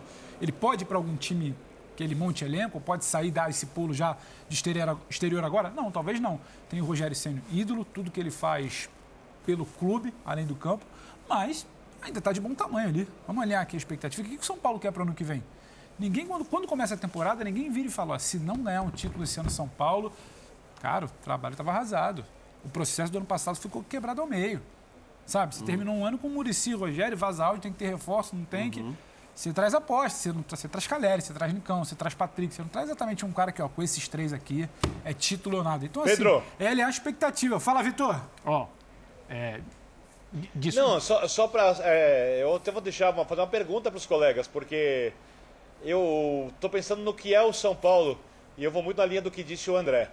O São Paulo é o clube que no último final de semana, uma semana antes da decisão da Copa Sul-Americana, estrategicamente colocou para os seus sócios uma votação que muda o estatuto e permite ao atual presidente, que disse na campanha que só ficaria três anos, tentar a reeleição é caso isso. queira. Uhum. O São Paulo é o clube que tinha colocado é, essa mudança e outras mudanças é, para tentativa, outras mudanças para tentativa de, de, de, alteração do estatuto, tornando o clube ainda mais fechado para quem é de fora, quando a gente fala de decisões políticas do clube, de gestão do clube, né, deixando o clube cada vez mais distante do torcedor, que foi, que foi rejeitada pelos sócios. Aí foi feito um trabalho desde então e agora foi aprovada pelos mesmos sócios essa alteração. O São Paulo é um clube que, como disse o seu treinador, deve direito de imagem, tem ali problemas financeiros. O São Paulo é um clube que várias vezes é, dificulta a vida de jogadores, que em outros clubes conseguem desempenhos melhores do que os desempenhos que eles têm no São Paulo. Isso não deve ser uma casualidade, deve ter alguma coisa a ver com o ambiente e outras questões. Olhando todo esse cenário, que treinador em atividade hoje na primeira divisão do futebol brasileiro conseguiria tirar mais desse time, olhando também para o time de São Paulo, do que tira o Rogério. Eu não estou nem falando de decisões tomadas em um jogo aqui, jogo acolá, da maneira como o time vai jogar, na escalação de um ou outro jogador, de de repente chegar no mata-mata, perder um atleta expulso e tentar jogar num 4-3-2 que não funcionou, em vez de puxar um quarto jogador e aí arrumar num 4-4-1. Estou nem falando desses detalhes, porque isso faz parte. Os erros são parte do trabalho de qualquer treinador. Uns erram muito, e são treinadores de nível X, outros têm uma quantidade de erros menor, outros erram muito pouco, outros acertam muito mais do que erram e tem grandes sacadas, e aí a gente vai vendo como cada treinador é e como ele lida também com o ambiente, administra elenco, pensando que o São Paulo era um time com o final, no final da gestão Crespo, um tanto quanto acomodado, além de ter problemas físicos, o Crespo foi engolido pelo São Paulo aos poucos. Começou muito bem, o Crespo tem um carinho enorme pelo São Paulo, o Juan Branda, inclusive, foi num dos treinos do São Paulo no campo do Tajeres, né, cumprimentar todo mundo, falou com a gente do apego que tem ao São Paulo, de como a Argentina olha o São Paulo como um gigante, ele quis estar ali porque ele adora o São Paulo depois da passagem pelo São Paulo, mas eles acabaram, quando se fala de trabalho, sendo engolidos pelo planejamento, pelo papo de estadual e mundial, né, pela questão física, por, outras, por outros, por outros dilemas, e no final das contas, tinha um time com jogadores que não competiam. O Rogério teve que montar um time também um elenco homogêneo na questão competitividade. A série do Rigoni é um símbolo disso, para mim. Que técnico o futebol brasileiro conseguiria lidar com tudo isso melhor do que o Rogério entendendo o que é o São Paulo? Porque o São Paulo não é simplesmente treinar um time. Exato. A questão é muito mais complexa. É, eu só, só acho que em relação ao que nós estamos discutindo aqui, permanência ou não, o Rogério falou sobre isso, está no espn.com.br, já tem uma nota com trechos da coletiva depois do jogo, e ele diz: saio chateado, é, na verdade, ele fala sobre o torcedor, né? Hoje era um dia muito importante na história do clube, poderíamos ter mudado essa década, uma década de luta, mas também de sofrimento. Lamentamos ao torcedor que viajou, teve dificuldades, compareceu em um número muito legal e sai chateado, ainda tem que voltar. E ele diz: é, vamos analisar com calma, temos um, temos um próximo jogo pelo Campeonato Brasileiro. A resposta, em resumo, permanece ou não é isso nós vamos analisar com calma. Deixa eu só fazer uma correção. Não é enfático novamente. Até quando ele vai fazer Novamente isso, ele não responde. Só de, de Deixa eu só fazer uma correção claro. para que não, é, não fique o equívoco. O próximo jogo do São Paulo é o América. No Morumbi. O próximo jogo do São Paulo é o América. Tá bom, que a gente falou Dia 6, é, o América ah, no estádio. Teve a mudança. Isso, teve a mudança claro, da tabela. Claro. É, não, só, claro que acho que a gente imagina que ele está falando dessa decisão de permanência ou não é, ser tomada ao final do ano, né? Porque aí seria um absurdo, uh, seria completamente descabida uma decisão aí que fosse dele próprio de saída nesse momento da, da temporada. Não acho que o Rogério jamais faria uma coisa como essa, ele serve... Iria de, de- não iria ao encontro dos princípios dele. Exatamente. Como apaixonado Não, pelo São Paulo, deixar o isso, time na mão mais do que os momento desse. princípios até da, da relação que ele tem com, o o clube, Paulo, né? claro. Então, É, eu é. acho. E é isso, e a gente tem que olhar para o que ele fez na temporada. Para mim, repito, não é a campanha na Sul-Americana.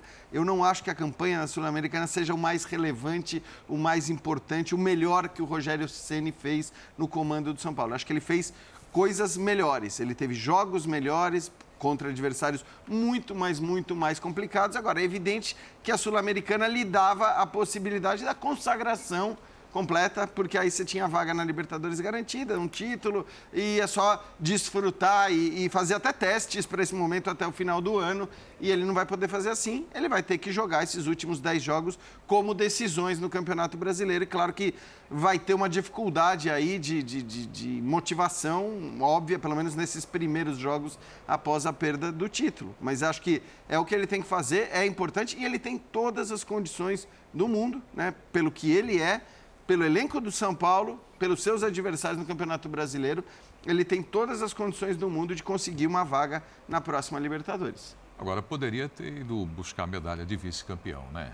Ah, isso Não é. é? Ah, eu não sei, às vezes eu, eu Ah, não, nem consigo, porque. Não, é porque eu não sei exatamente, pode ter acontecido alguma coisa, mas se for o não ir pelo não ir, por estar bravo, acho no mínimo deselegante. O Rogério é um cara que tem tamanho, envergadura, entendimento do momento para saber qual era o papel dele ali. Claro. Até Ele- porque ele- muito do que a gente fala do tal do. Desculpa, professor. Muito que a gente fala do tal do costume de decisões, costume do ambiente, costume, sabe, de tudo que cerca uma grande final para você lidar com dificuldade do primeiro tempo, dificuldade do segundo tempo. E até uma premiação que você não vai sair como quer. É, o primeiro cara a orientar. Ó, é assim que se faz. Tá todo Aliás, triste só ali. lembrar, né? Agora, sendo bem Ele justo, não precisa- eu não sei exatamente o que aconteceu. Então, não, tudo bem. Claro, a gente parte A do informação que nós temos é que Ele os jogadores pegaram a medalha e ele. É, aí, não- aí, aí é condenável mesmo, pelo menos para mim. sim. Eu não gosto, eu acho que é uma coisa que não precisa fazer, e eu achei exemplar, até me lembro que à época eu escrevi um texto no, no blog da ESPN, é, porque aquilo é muito emblemático do que é o Pepe Guardiola. Não precisa fazer como o Pepe Guardiola, que pegou a medalha de vice-campeão da Champions e beijou, né? Beijou a medalha como quem está passando uma mensagem para todo mundo, ó. É Eu importante, né? Eu cheguei Bom na final aqui. da Champions League. Não é pouco. né? E tudo bem, claro, a Sul-Americana não é a mesma dificuldade e tudo mais, não teria esse valor, mas Não justamente. dá pra fazer isso, né, Gil? Não dá pra... Claro que não. Então, é o que eu tô dizendo, Biner. Não precisa beijar. precisa ser extremais. Mas é, é- é- acho que assim, essa atitude de ignorar reforça um pouco a cultura que a gente tem é, do futebol aqui, que é a cultura do perdeu, é tudo uma porcaria, não vale nada, tô irritado. Por mais que a gente entenda do ponto de vista motivacional, da cabeça e tal, eu não acho que é uma mensagem legal a ser O passada. Rogério tem um histórico de desapego a medalhas, mas em dias de vitória. Ele já jogou medalha da Recopa Sul-Americana em 2006 para a torcida. Ele já jogou medalha de campeão brasileiro em 2006 para a torcida, então ele tem um certo crédito no desapego a medalhas, coisas que muito dirigente que andou roubando medalha de jogador por aí não tem. que Mas dessa vez épica. não foi legal, né? Porque dessa vez ele perdeu. Soa a, a- aquela coisa do mal E perdedor. só, né? e só um detalhe, quando você fala do mal perdedor, Preto, quando o Biner fala de projeto, de querer elenco, de mirar o exterior, de ser um grande treinador, isso não é menor. Isso é relevante. O Rogério, não é- o Rogério ele já nasce como treinador grande. Porque ele tem uma história de São Paulo, independente de resultados, ele tem hoje, se eu não me engano, sete títulos trabalhos que ele tem em Fortaleza, em Flamengo. Então, assim, ele precisa saber o tamanho que ele quer ter e o tamanho que ele tem dentro de São Paulo. Realmente foi o caso de destratou, desprezou. Ele tem um, tem um grupo ali a comandar, ele tem exemplos a dar. Acho que isso aí não é, Bom, não é bacana, res- não pode passar batido. Com Não. responsabilidade, vamos aguardar para ver se tem alguma justificativa. Às vezes né? tem um O fato de barriga. É, Eu imagino, eu imagino, Biner, que você já não estava mais no estádio ou você presenciou os jogadores nessa cerimônia recebendo as medalhas. E com relação ao Ceni, o que você acha do Ceni não buscar a medalha, Biner? Eu não presenciei porque, como vocês podem ver, eu estou uma certa distância do gramado. Os protocolos da Comebol pedem que eu seja fora do perímetro né, de quem é, pode é, ficar naquela distância. Então eu tive que sair rapidamente de onde vi o jogo para poder chegar em tempo aqui de participar do linha de passe. Eu acho o seguinte, é, pegar ou não pegar a medalha não vai mudar absolutamente nada para a vida do Rogério. Eu teria, acho que deveria pegar, porque é uma questão de gentileza, é uma questão de é, um gesto de quem Birner? perde e entende que perde, mas é, não acho legal, por exemplo, você desprezar uma coisa dessa, mas também, é, desculpe, assim, com todo o respeito, é, é, é, quando você pensa no valor de um vice-campeonato da Sul-Americana no atual momento do São Paulo, aí eu sou obrigado a migrar do lado, pro lado do Jean. Não é, não foram as melhores atuações do São Paulo, não foram as atuações que mais é, avalizam o trabalho do Rogério na temporada, que mais fazem a gente elogiar o trabalho do Rogério. E um vice-campeonato Sul-Americana para o São Paulo não vale absolutamente nada, nem para a carreira dele. Perfeitamente. Vitor Birner, diretamente de Córdoba. Birner, muito obrigado pela participação aqui no Linha de Passe e o trabalho com toda a programação da ESPN, diretamente da Argentina. Uma boa noite, grande abraço. Boa viagem de volta, Birner. Eu que agradeço, um abraço a todos, saudade de vocês. Como sempre, muita saúde e muita paz hoje, antes de acabar a linha. Valeu. Ele legal. podia ficar pra, só pra antecipou. soltar o saúde e paz no fim do Não, É, programa. no fim do Mas programa. não, tem compromisso. Pra onde você vai, Vitor? Não, Só pra pede- saber. Só pede para ele deixar gravado e aí a gente coloca, Isso. a gente coloca no Ou final. aproveitamos Boas, vi- boas viagens, Pra onde eu vou? Boas viagens, boas viagens. Eu não sei, eu saindo daqui, eu Ai, provavelmente vou ai, continuar ai, ai. participando da programação. Pra- E quando ai, ai. sair daqui, eu vou jantar. Maravilha. Ah, Olha, essa semana eu Pedro, te vejo na TV? Eu sei, eu sei. Não, ele vai pra Paris de novo? Bom, eu sei para onde nós vamos. Eu sei para onde nós vamos. Abraço, Birner. Nós vamos para o intervalo e vamos também com o Campeonato Brasileiro, certo, André? Vamos lá, mais uma rodada do Brasileirão com jogos importantes. Continue com a gente. Voltaremos em instantes. Até já, pessoal.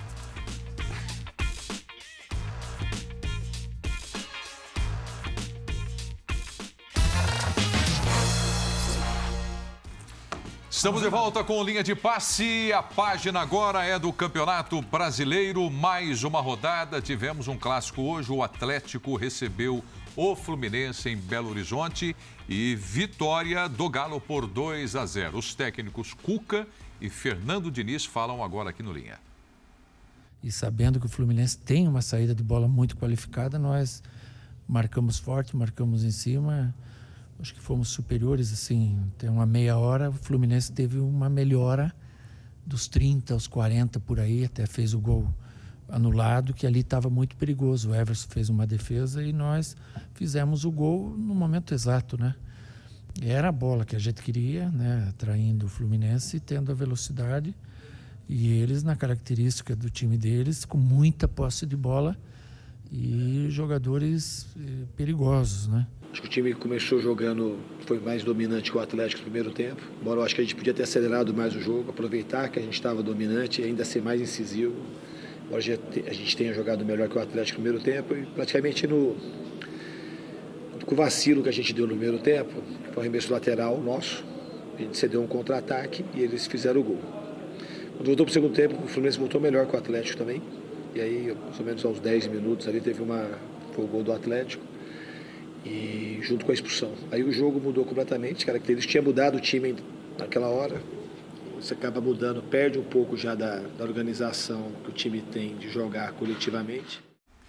Bom, nós fizemos aqui o linha de passe logo depois né, do jogo Palmeiras e Atlético, né, o Atlético e Palmeiras, e falávamos aqui da condição do Hulk e tudo mais no Campeonato Brasileiro, de cansaço. Enfim, hoje, nesse clássico contra o Fluminense, ele foi lá, Pedro, e marcou os dois gols da vitória contra o Tricolor.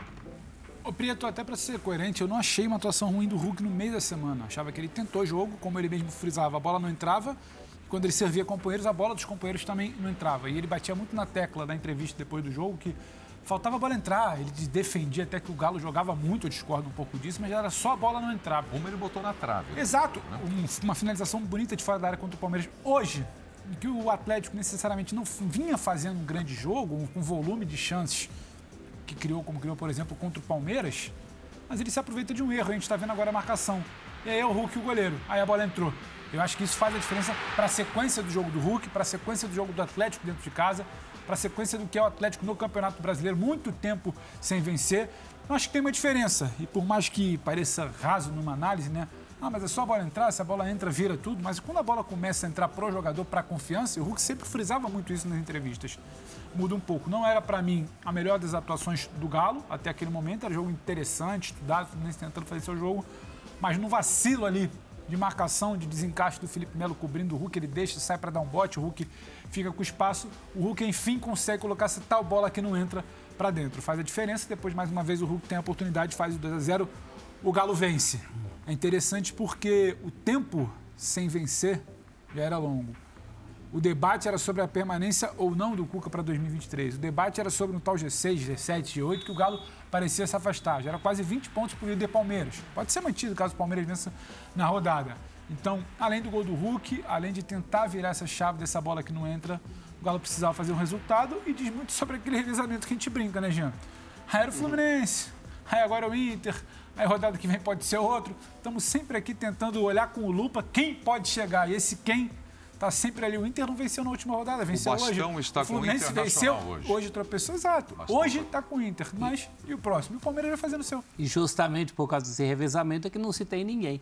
né? Agora, não era, não era o melhor galo do campeonato, mas já era um galo melhor do que os últimos galos, contra um adversário qualificado que é o Fluminense. De certo, Palmeiras também é um adversário qualificado, apesar dos desfalques do meio da semana, mas já era um galo bem melhor, por exemplo, do que o galo contra o Havaí, que era um adversário mais acessível. Eu acho que o Cuca acerta quando ele fala que o time foi melhor, ou pelo menos competiu contra o Fluminense, do começo ao fim. Foi mais coeso. mais regular, né? Mais regular ao longo da partida. Tem a questão do Hulk bem, e aí entra no que o Pedro falou, né? Quando o Hulk bem, o Galo vai muito bem. Hoje um Hulk caindo até mais para a esquerda.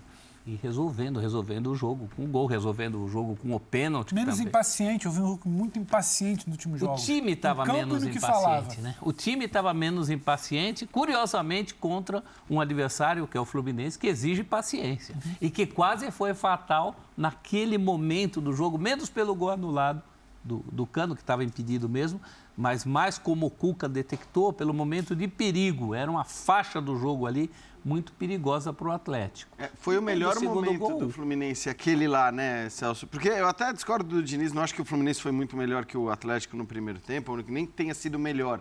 Porque acho que o Cuca falou, o Atlético começou bem, mas no momento em que o gol do Galo sai, o Fluminense estava melhor. Estava jogando mais, estava chegando com mais perigo. Então podia dar a impressão de que você ia acabar tendo exatamente aquilo que se passou no jogo do Galo contra o Palmeiras. Quando o Atlético foi superior na primeira, nos primeiros 25 minutos, meia hora quase ali de muito, muita pressão, de chances criadas e desperdiçadas, e aí depois o Palmeiras acaba vencendo. Hoje não. Hoje o Atlético começa melhor, mas o Fluminense já era melhor no momento que o Atlético faz o gol, depois sai o gol na segunda, no segundo tempo. De qualquer forma, é assim: é um Atlético que sabe que o objetivo dele hoje é brigar para tentar ir para a fase de grupos eh, do- da Copa Libertadores. Então a gente falava do São Paulo também, né? Olhando para os times acima e tal. Essa briga promete ser muito boa, porque agora você tem equipes fortes, equipes focadas completamente no Campeonato Brasileiro, ainda que seus objetivos não sejam aqueles que eles imaginavam, principalmente no caso do Atlético, no começo da temporada. Que é claro que o Galo era um dos candidatos ao título, né? Era candidato a ser campeão brasileiro. Hoje ninguém mais vê o Atlético como candidato ao título brasileiro, mas é um time que consegue uma vitória importante nessa briga para ficar ali numa colocação de fase de grupos de E Libertadores. não só pelos pontos, né? Porque o Atlético precisava dar uma resposta. Sim. né? Se a gente fizesse uma comparação, é, vai, pegasse o Atlético do Turco Mohamed, nos seus melhores momentos, que não foram tantos assim e não foram momentos de tanto brilho, mas no trecho da, da temporada em que o Atlético, na administração anterior, teve a sua melhor fase e a média da fase do Cuca nesse retorno, a gente vai ter um time que joga pior do que jogava até o Antônio Mohamed ser demitido. O, o, o Cuca não fez o Atlético jogar melhor do que o Mohamed vinha fazendo. E a volta dele, como a gente já conversou tantas vezes, ela era baseada numa perspectiva de Libertadores, que foi o troféu que escapou na temporada passada. Evidentemente, o troféu que o Cuca ganhou em um outro momento, o Cuca venceu em um outro momento com o Atlético Mineiro, e a volta dele significaria essa chance. O time involui, dá passos para trás e no próprio Campeonato Brasileiro tem resultados que não são compatíveis com o elenco que o Atlético Mineiro tem. Então, além dos, dos pontos que o Atlético precisa para ter alguma chance de se envolver com o Libertadores no ano que vem, era necessário dar uma resposta de jogo. Concordo com o Jean, contra o Palmeiras, no início do jogo foram algumas chances, gols perdidos, bola na trave, etc. Mas acho que no, no, no grosso do jogo de hoje, o Atlético foi melhor e mereceu vencer. E também é meio que simbólico que o, o jogador que simboliza o grande Atlético seja o autor dos dois gols hoje, mesmo tendo sido feito um de pênalti. É que chances perdidas, André, o Atlético tinha, inclusive, em jogo ruim. Jogo ruim que ele faz. Uhum. Aparecem chances, até pelas Porque características time é do time, técnico, né? dos jogadores. jogadores. Agora, o jogo de hoje me agradou justamente por essa coisa coesa. Uma batida nos piores momentos do Galo e melhores do Fluminense, que eu também acho não foram tantos assim como o Diniz supervalorizou, mas fora aquilo, você sentia um Atlético um pouco mais seguro em relação a resultado, em, em relação a, a, dinâmica do jogo. Depois do segundo tempo, então, aí o jogo é todo atleticano, até porque no lance do segundo gol há a expulsão do Manuel, né? No pênalti. Aí o Atlético fica com um a mais e dessa vez consegue vencer com jogadores a mais. Que é uma coisa que o Atlético e o Cuca... Que é um desafio. Tinha aí um certo um desafio, né? É, é. E muita pressão, né, para cima do Galo, com o América vencendo naquela briga, né? É, por essa vaga na Libertadores da América e, e, e, por briga dentro da competição. E o Fluminense, hein, pessoal? O Fluminense que vinha ali em segunda posição, brigando, será que dá para o título? Não dá? Hoje Mas, Felipe Melo foi para a zaga. O título não dá. Não dá, né? Não dá. O título só dá para o Palmeiras. É isso. E assim, é, a rotatividade de vice-líderes continua. Cada vez é um e todo mundo oscilando. Isso. Né? O Internacional, vamos falar, venceu. Na rodada anterior não conseguiu. Fluminense?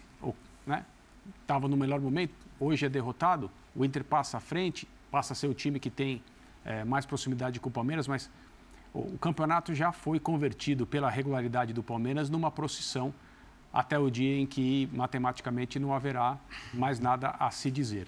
Só a torcida do Palmeiras comemorar. É, o que o Fluminense precisa melhorar é o jogo fora de casa, né? É. Não só os resultados, mas o próprio jogo. Fluminense mas... parece ser um em casa e outro fora, incluindo a desclassificação na Copa do Brasil. Mas aí, olhando para o jogo de hoje, eu também não consigo classificar o jogo do Fluminense como um jogo ruim. Tudo ruim que jogo mal. Aí nós estamos falando da qualidade do adversário, do time que está do, do outro lado. Não, não foi, não foi. Não foi. É, foi 2 a 0 para um lado, poderia ter sido 1 a 0 poderia ter empatado o jogo, enfim. Eu acho que o Fluminense não fez uma partida terrível. A gente tem que lembrar qual, é, qual era o objetivo? Eu gosto sempre de fazer esse exercício, lembrar o que a gente colocava como posição para o Fluminense no começo do campeonato. Sabendo que o Fluminense tinha esse elenco mesmo que o Diniz tem em mãos. Uhum. Não então, era o Diniz, né? É, é, sim, mas que ele tem em mãos hoje, eu digo. É, é, o elenco era esse, praticamente, né? Você não teve grandes acréscimos, grandes mudanças. Chegada do William, do Felipe Melo, mas então, no começo. Mas né? aí foi no começo da temporada. Mas você perde peças também. E aí você perde, o, você, é. você Nonato, perde o Nonato, por exemplo, o Luiz Henrique, Henrique, que era enorme. Então, assim, acho que a gente apontava para o Fluminense de maneira alguma mais do que ele está mostrando até aqui. É, e é bom a gente ter isso em mente, porque senão fica aquela coisa que foi com o Diniz no São Paulo, né? O cara consegue fazer um São Paulo que ninguém imaginava que fosse brigar pelo título brasileiro. Depois vítima disso. Brigar e depois virar vítima disso. Então é bom a gente ter essa. Eu estou de acordo com vocês, eu acho que assim, agora, o Fluminense tivesse vencido hoje o Atlético, ficaria seis pontos do Palmeiras. Claro, torcendo para o Palmeiras perder na segunda-feira do Botafogo, que nem é o resultado mais provável, apesar do jogo fora de casa. E aí, se ficasse a seis pontos, tá? Agora, nesse momento, estamos falando de nove pontos, com o Palmeiras podendo jogar Volta... e abrir 12. Então, exercício, né, parece muito pouco provável, Olha, né? E nesse revezamento, no segundo colocado é o Internacional, que assume a vice-liderança, vence o Santos em casa e o técnico Mano Menezes agora aqui no linha de passe.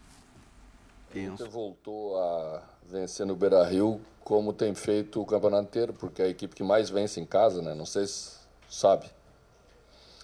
Então voltou a vencer, parece assim que fazia um tempão que a gente não vencia, tá? É, voltou, fez as mesmas coisas que vem fazendo nos outros jogos, depois do, do empate no jogo passado. Vocês me, me perguntaram aqui como eu achava que o Internacional deveria ser na sequência e eu disse que, eu, que ele deveria ser como ele vinha sendo. É? E essa é a nossa característica, esse é o nosso, esse é o nosso padrão.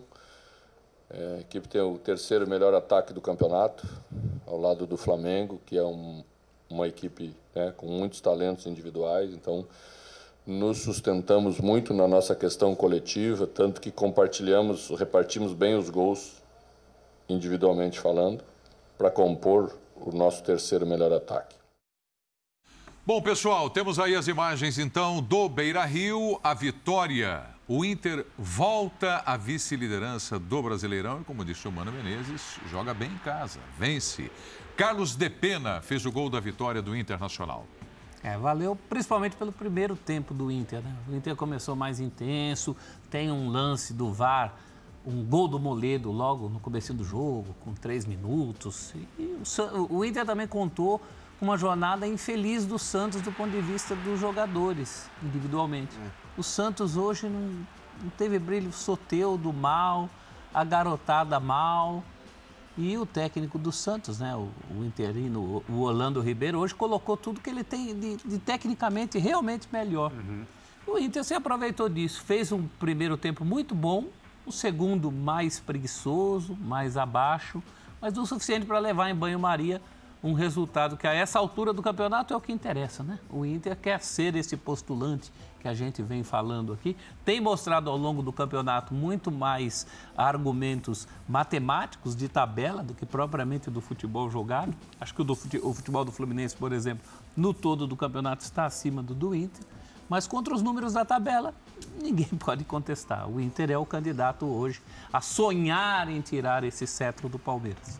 Pois é, e a título de curiosidade, na estatística, mais posse de bola do Santos, lá no Beira Rio, 52 a 48%, e 11 finalizações do time do Santos contra 9 do Internacional. Só que o Santos acertou o gol em apenas duas das 11 finalizações. Tudo muito de longe, como a gente acabou de ver aí. É, né? Né? São lances menos decisivos. Decisivo foi, por exemplo, mais uma defesa do João Paulo numa altura do jogo que o Inter poderia ter chegado ao 2 a 0.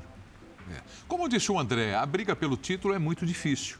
Mas a importância desse G4 para o Internacional e a torcida Sem demonstra dúvida. isso no estádio também, Sem né? dúvida. E, não, e o trabalho do, do Mano é na verdade, não é só o trabalho do Mano. A trajetória do Inter com o Mano me surpreende, porque depois da eliminação na Sul-Americana por um time que é várias vezes pior do que o Internacional, em casa, depois, né, numa jornada horrível, ali mais ou menos naquele trecho da temporada, o Inter perdeu jogos em que levou vários gols. Parecia um, um clima de fim de trabalho, mas não.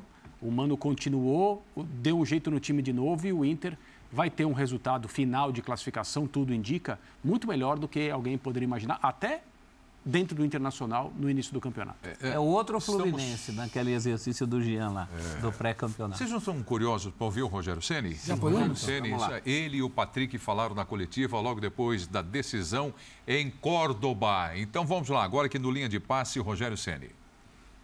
Boa noite, Rogério. Boa noite, Patrick. Guilherme Pradella, da Rádio CBN. É uma pergunta para os dois é, o que o São Paulo não conseguiu fazer que estava planejado, como o comportamento tático e até emocional já no final da partida atrapalhou nessa final contra o Del Valle. É, boa noite, emocional. Minuto 93 em diante eu não colocaria na conta do, do resultado. Nós tivemos nossas oportunidades, criamos boas chances de gol, não fizemos. Acho que essa é a realidade do jogo. Deu Vale uma equipe que controla bem a partida. É... Sofremos um primeiro gol num, num, chute despretensioso que poderia sair para escanteio, fora, livre, né? A bola bate no Igor, o Diego vai tirar e acaba sobrando. Acho que nós sentimos bastante esse primeiro gol, mesmo assim Tivemos nossas oportunidades, nossas chances. O começo do segundo tempo, muita pressão e poderíamos ter empatado o jogo naquele momento. O tempo foi passando, nós, nós fomos diminuindo o ímpeto, também não conseguimos. Eles tiveram mais a posse, mais o controle do jogo na parte final. E aí nossas chances diminuíram, nós fomos, foram rareando as oportunidades de gol e não conseguimos sair daqui com o objetivo que nós viemos, que era ser campeão.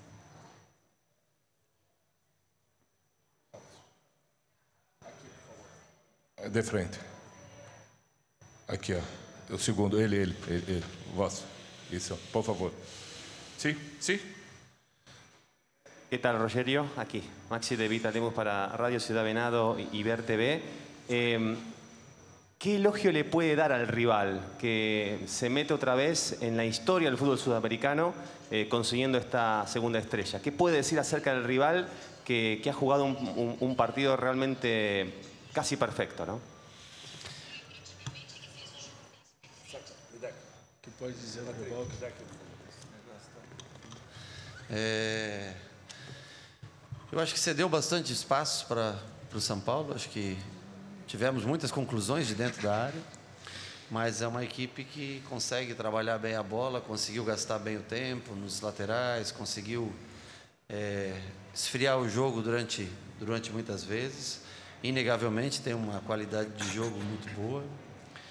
E, e nos momentos que nós tivemos de pressão, que nós tivemos as nossas oportunidades, eu acho que, que eles tiveram tiveram um pouco mais de sorte que a gente, lances mínimos, cabeceio do Caleri, saindo o Caleri na cara do gol, uma grande defesa do goleiro, chute do Nestor, jogada do Igor do Igor Vinícius pelo lado no início do segundo tempo, a falta lateral do Reinaldo que o Caleri ajeita para dentro da área, faltou um pé para encostar. É, é inegável que é um, é um, bom, bom time, realmente. E, e eu acho que o, principal tiveram calma e controle de jogo nos momentos que, que a gente os pressionou. Logo pós-pressão, conseguiram fazer a bola caminhar, gastar tempo, foram inteligentes. Obrigado. Por favor. Rogério, é, você tinha colocado aí esse título como uma importância né, para a história, para o resgate do São Paulo, até colocando aí em xeque a sua permanência no clube. Como é que você imagina o futuro do São Paulo? Vai terminar essa temporada de, pensar? Já tem contrato, mas como é que fica o Rogério Ceni? Permanece? É, eu, eu acho que hoje era um dia, um dia muito importante na história do clube, onde nós poderíamos ter mudado essa, essa década que vem de, de luta, mas ao mesmo tempo também sofrimento por não ter conquistas. A gente tem lamenta muito também o torcedor que viajou até aqui de várias maneiras e com muitas dificuldades, compareceu e, e num, num número muito legal de torcedores, incentivou, cantou até o fim e não sai daqui com títulos, sai chateado, tem uma volta toda para fazer. Isso é o que mais dói para a gente, né? Os caras que que gastaram, que vieram, que torceram e não viram mais uma vez o São Paulo campeão. Isso é uma coisa que eu vou, nós vamos analisar nos próximos dias para ir jogar o Campeonato Brasileiro, ver esse primeiro jogo com, que nós temos aí, nós temos um jogo adiado e nós temos o jogo já contra o Botafogo. Vamos analisar com calma, vamos analisar com calma.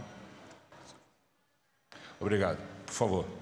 É, Rogério Paulo do Vale, da Rádio Bandeirantes. É, esse reconhecimento do torcedor ao término da partida, você como treinador e como né, uma figura importante para o São Paulo, sempre destacou as questões estruturais do clube, né, uma recuperação. É, o fato da torcida não criticar o time e talvez voltar um pouco mais com a administração, mostra um entendimento do torcedor da realidade do São Paulo, na sua visão? Oh, nós somos muito agradecidos pelo torcedor esse ano, porque praticamente, lógico que nós lutamos bastante e tentamos de todas as maneiras construir um time vitorioso que levasse uma, uma competição, mas é, eles foram, na verdade, fundamentais. Foram o grande combustível para as grandes viradas que nós tivemos, para os momentos difíceis que nós tivemos. É, eu nem sei se reconhecimento do time, mas eu acho que é muito mais o reconhecimento até deles do que vieram até aqui. Eu acho que como time nós poderíamos ter produzido mais no dia de hoje. Nós tivemos oportunidades, mas nós não jogamos no mesmo nível que nós fizemos outros outros jogos esse ano. Nós jogamos um pouco abaixo do que a gente fez outros outros anos. Ter oportunidades não significa que você fez um grande jogo, né? Nós tivemos as chances de fazer os gols, isso é uma verdade, mas nós jogamos abaixo do que do que a gente poderia produzir. Obrigado. Por favor. Rogério, é, queria que você falasse. Ontem a pergunta foi sobre essa parte mental da equipe. Hoje, pelo menos os primeiros minutos, a bola parecia queimar no pé dos jogadores. Queria que você falasse, na visão sua, também o Patrick, se puder, que estava em campo, falar sobre isso. O que deve ter afetado um time que estava tão concentrado na visão interna de vocês dentro de campo? Eu acredito que é, é natural, às vezes, é, um atleta ou outro iniciar a partida um pouco mais nervoso. Eu acho que a bola não queimou no nosso pé. A gente poderia ter aproveitado mais a, a posse, as, as oportunidades de construção que a gente teve no início, mas não aconteceu. Então, é, eu não vou dar mérito a, a, a ter é, ficado nervoso ou a bola ter queimado o nosso pé. Como o Rogério disse, é, a gente criou oportunidades. acho que é todo um processo de jogo. Infelizmente, num, num detalhe, a gente acabou sofrendo gol que poderia a gente ter feito uma escolha melhor, mas eu não vou atribuir ao nervosismo. Acredito que a gente entrou. A gente poderia ter feito um, um jogo melhor, poderia ter iniciado uma partida melhor, mas eu não vou dar crédito à bola ter queimado o nosso pé. Eu acho que o jogo foi bem dividido, viu? Se você analisar todos os principais quesitos do, que envolvem um jogo, ele foi bem dividido. Mas num chute despretensioso, como eu falei, dá-se a vantagem e é natural que a equipe que faz essa vantagem se assente um pouco melhor em campo, a outra comece a arriscar um pouco mais e cometa alguns erros, lógico. Mas foi um jogo bem dividido em, nos principais quesitos, finalizações, posse de bola, controle de jogo. Cada um teve seus momentos. Nos nossos, nós não conseguimos fazer os gols. No deles, ao minuto 13, no, praticamente nós entregamos né, a oportunidade para que eles fizessem esse primeiro gol. E, e, nós tentamos bater, bater, bater. No início do segundo tempo foram três, quatro oportunidades claras de gol. E o tempo vai passando, nós, quando sofre o segundo gol, aí já fica bem mais difícil de, de reverter o resultado. Obrigado, por favor. Rogério, aqui no fundo. Rogério, a gente percebeu que você desceu logo depois na premiação para o vestiário. É, por que é, você teve essa atitude? Foi muito doloroso para você ou é algo que é pessoal? Obrigado. Não, não. Eu desci porque eu achei que primeiro demoraria bastante ali aquela a situação, mas todos os atletas estavam em campo. É, eu resolvi descer mais cedo pelo fato que é uma coisa acho que está certo, tem que comemorar quem vence, está mais do que certo quem fazer parte da festa, aqueles que aqueles que venceram tiveram seus méritos. É importante para o Del Valle a conquista, triste para nós. Não havia motivo nenhum de comemoração. Obrigado. Por favor. Muy buenas tardes o buenas noches. Gonzalo Guamán, Radio Super K de San Joaquín señor director técnico, ¿salió tal vez los jugadores de Sao Paulo un poquito nerviosos en el primer tiempo porque tuvieron ocasión de gol y no la concretaron? ¿Nervios o cosas del fútbol? ¿Y usted qué piensa, cómo lo siente, cómo toma el resultado? Sao Paulo, grande en Brasil y grande. Independiente, yo creo que ya es grande, pero está recién en el fútbol de primera división. Quisiera estos dos comentarios. Muchas gracias. Que a história é muito importante, o tamanho dos clubes é muito importante, mas futebol se vive também de momento, né? Talvez o momento do Del Valle seja melhor que o momento do São Paulo. É... Nervosismo pode ser, ansiedade talvez seja a palavra correta, não nervosismo, né? em alguns momentos em que nós poderíamos ter definido um pouco um pouco melhor as nossas ocasiões de gol, mas vejo como um pouco de ansiedade e que o tamanho, a história, logicamente tem as suas diferenças, é reconhecido por todos, assim como o momento de um e de outro também pode ser pode ser colocado numa balança. Rogério Ceni e Patrick participando da coletiva logo após a decisão da Sul-Americana com a vitória do Independente Del Vale por 2 a 0 e a conquista do título. Vamos para o intervalo, voltaremos já já com linha de passe.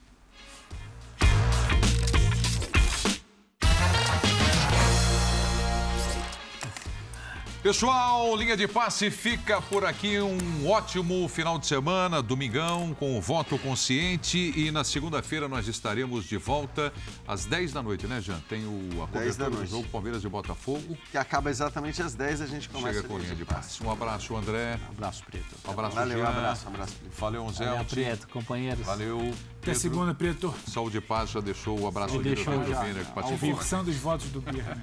Obrigado pela companhia. Tchau, pessoal. Boa noite.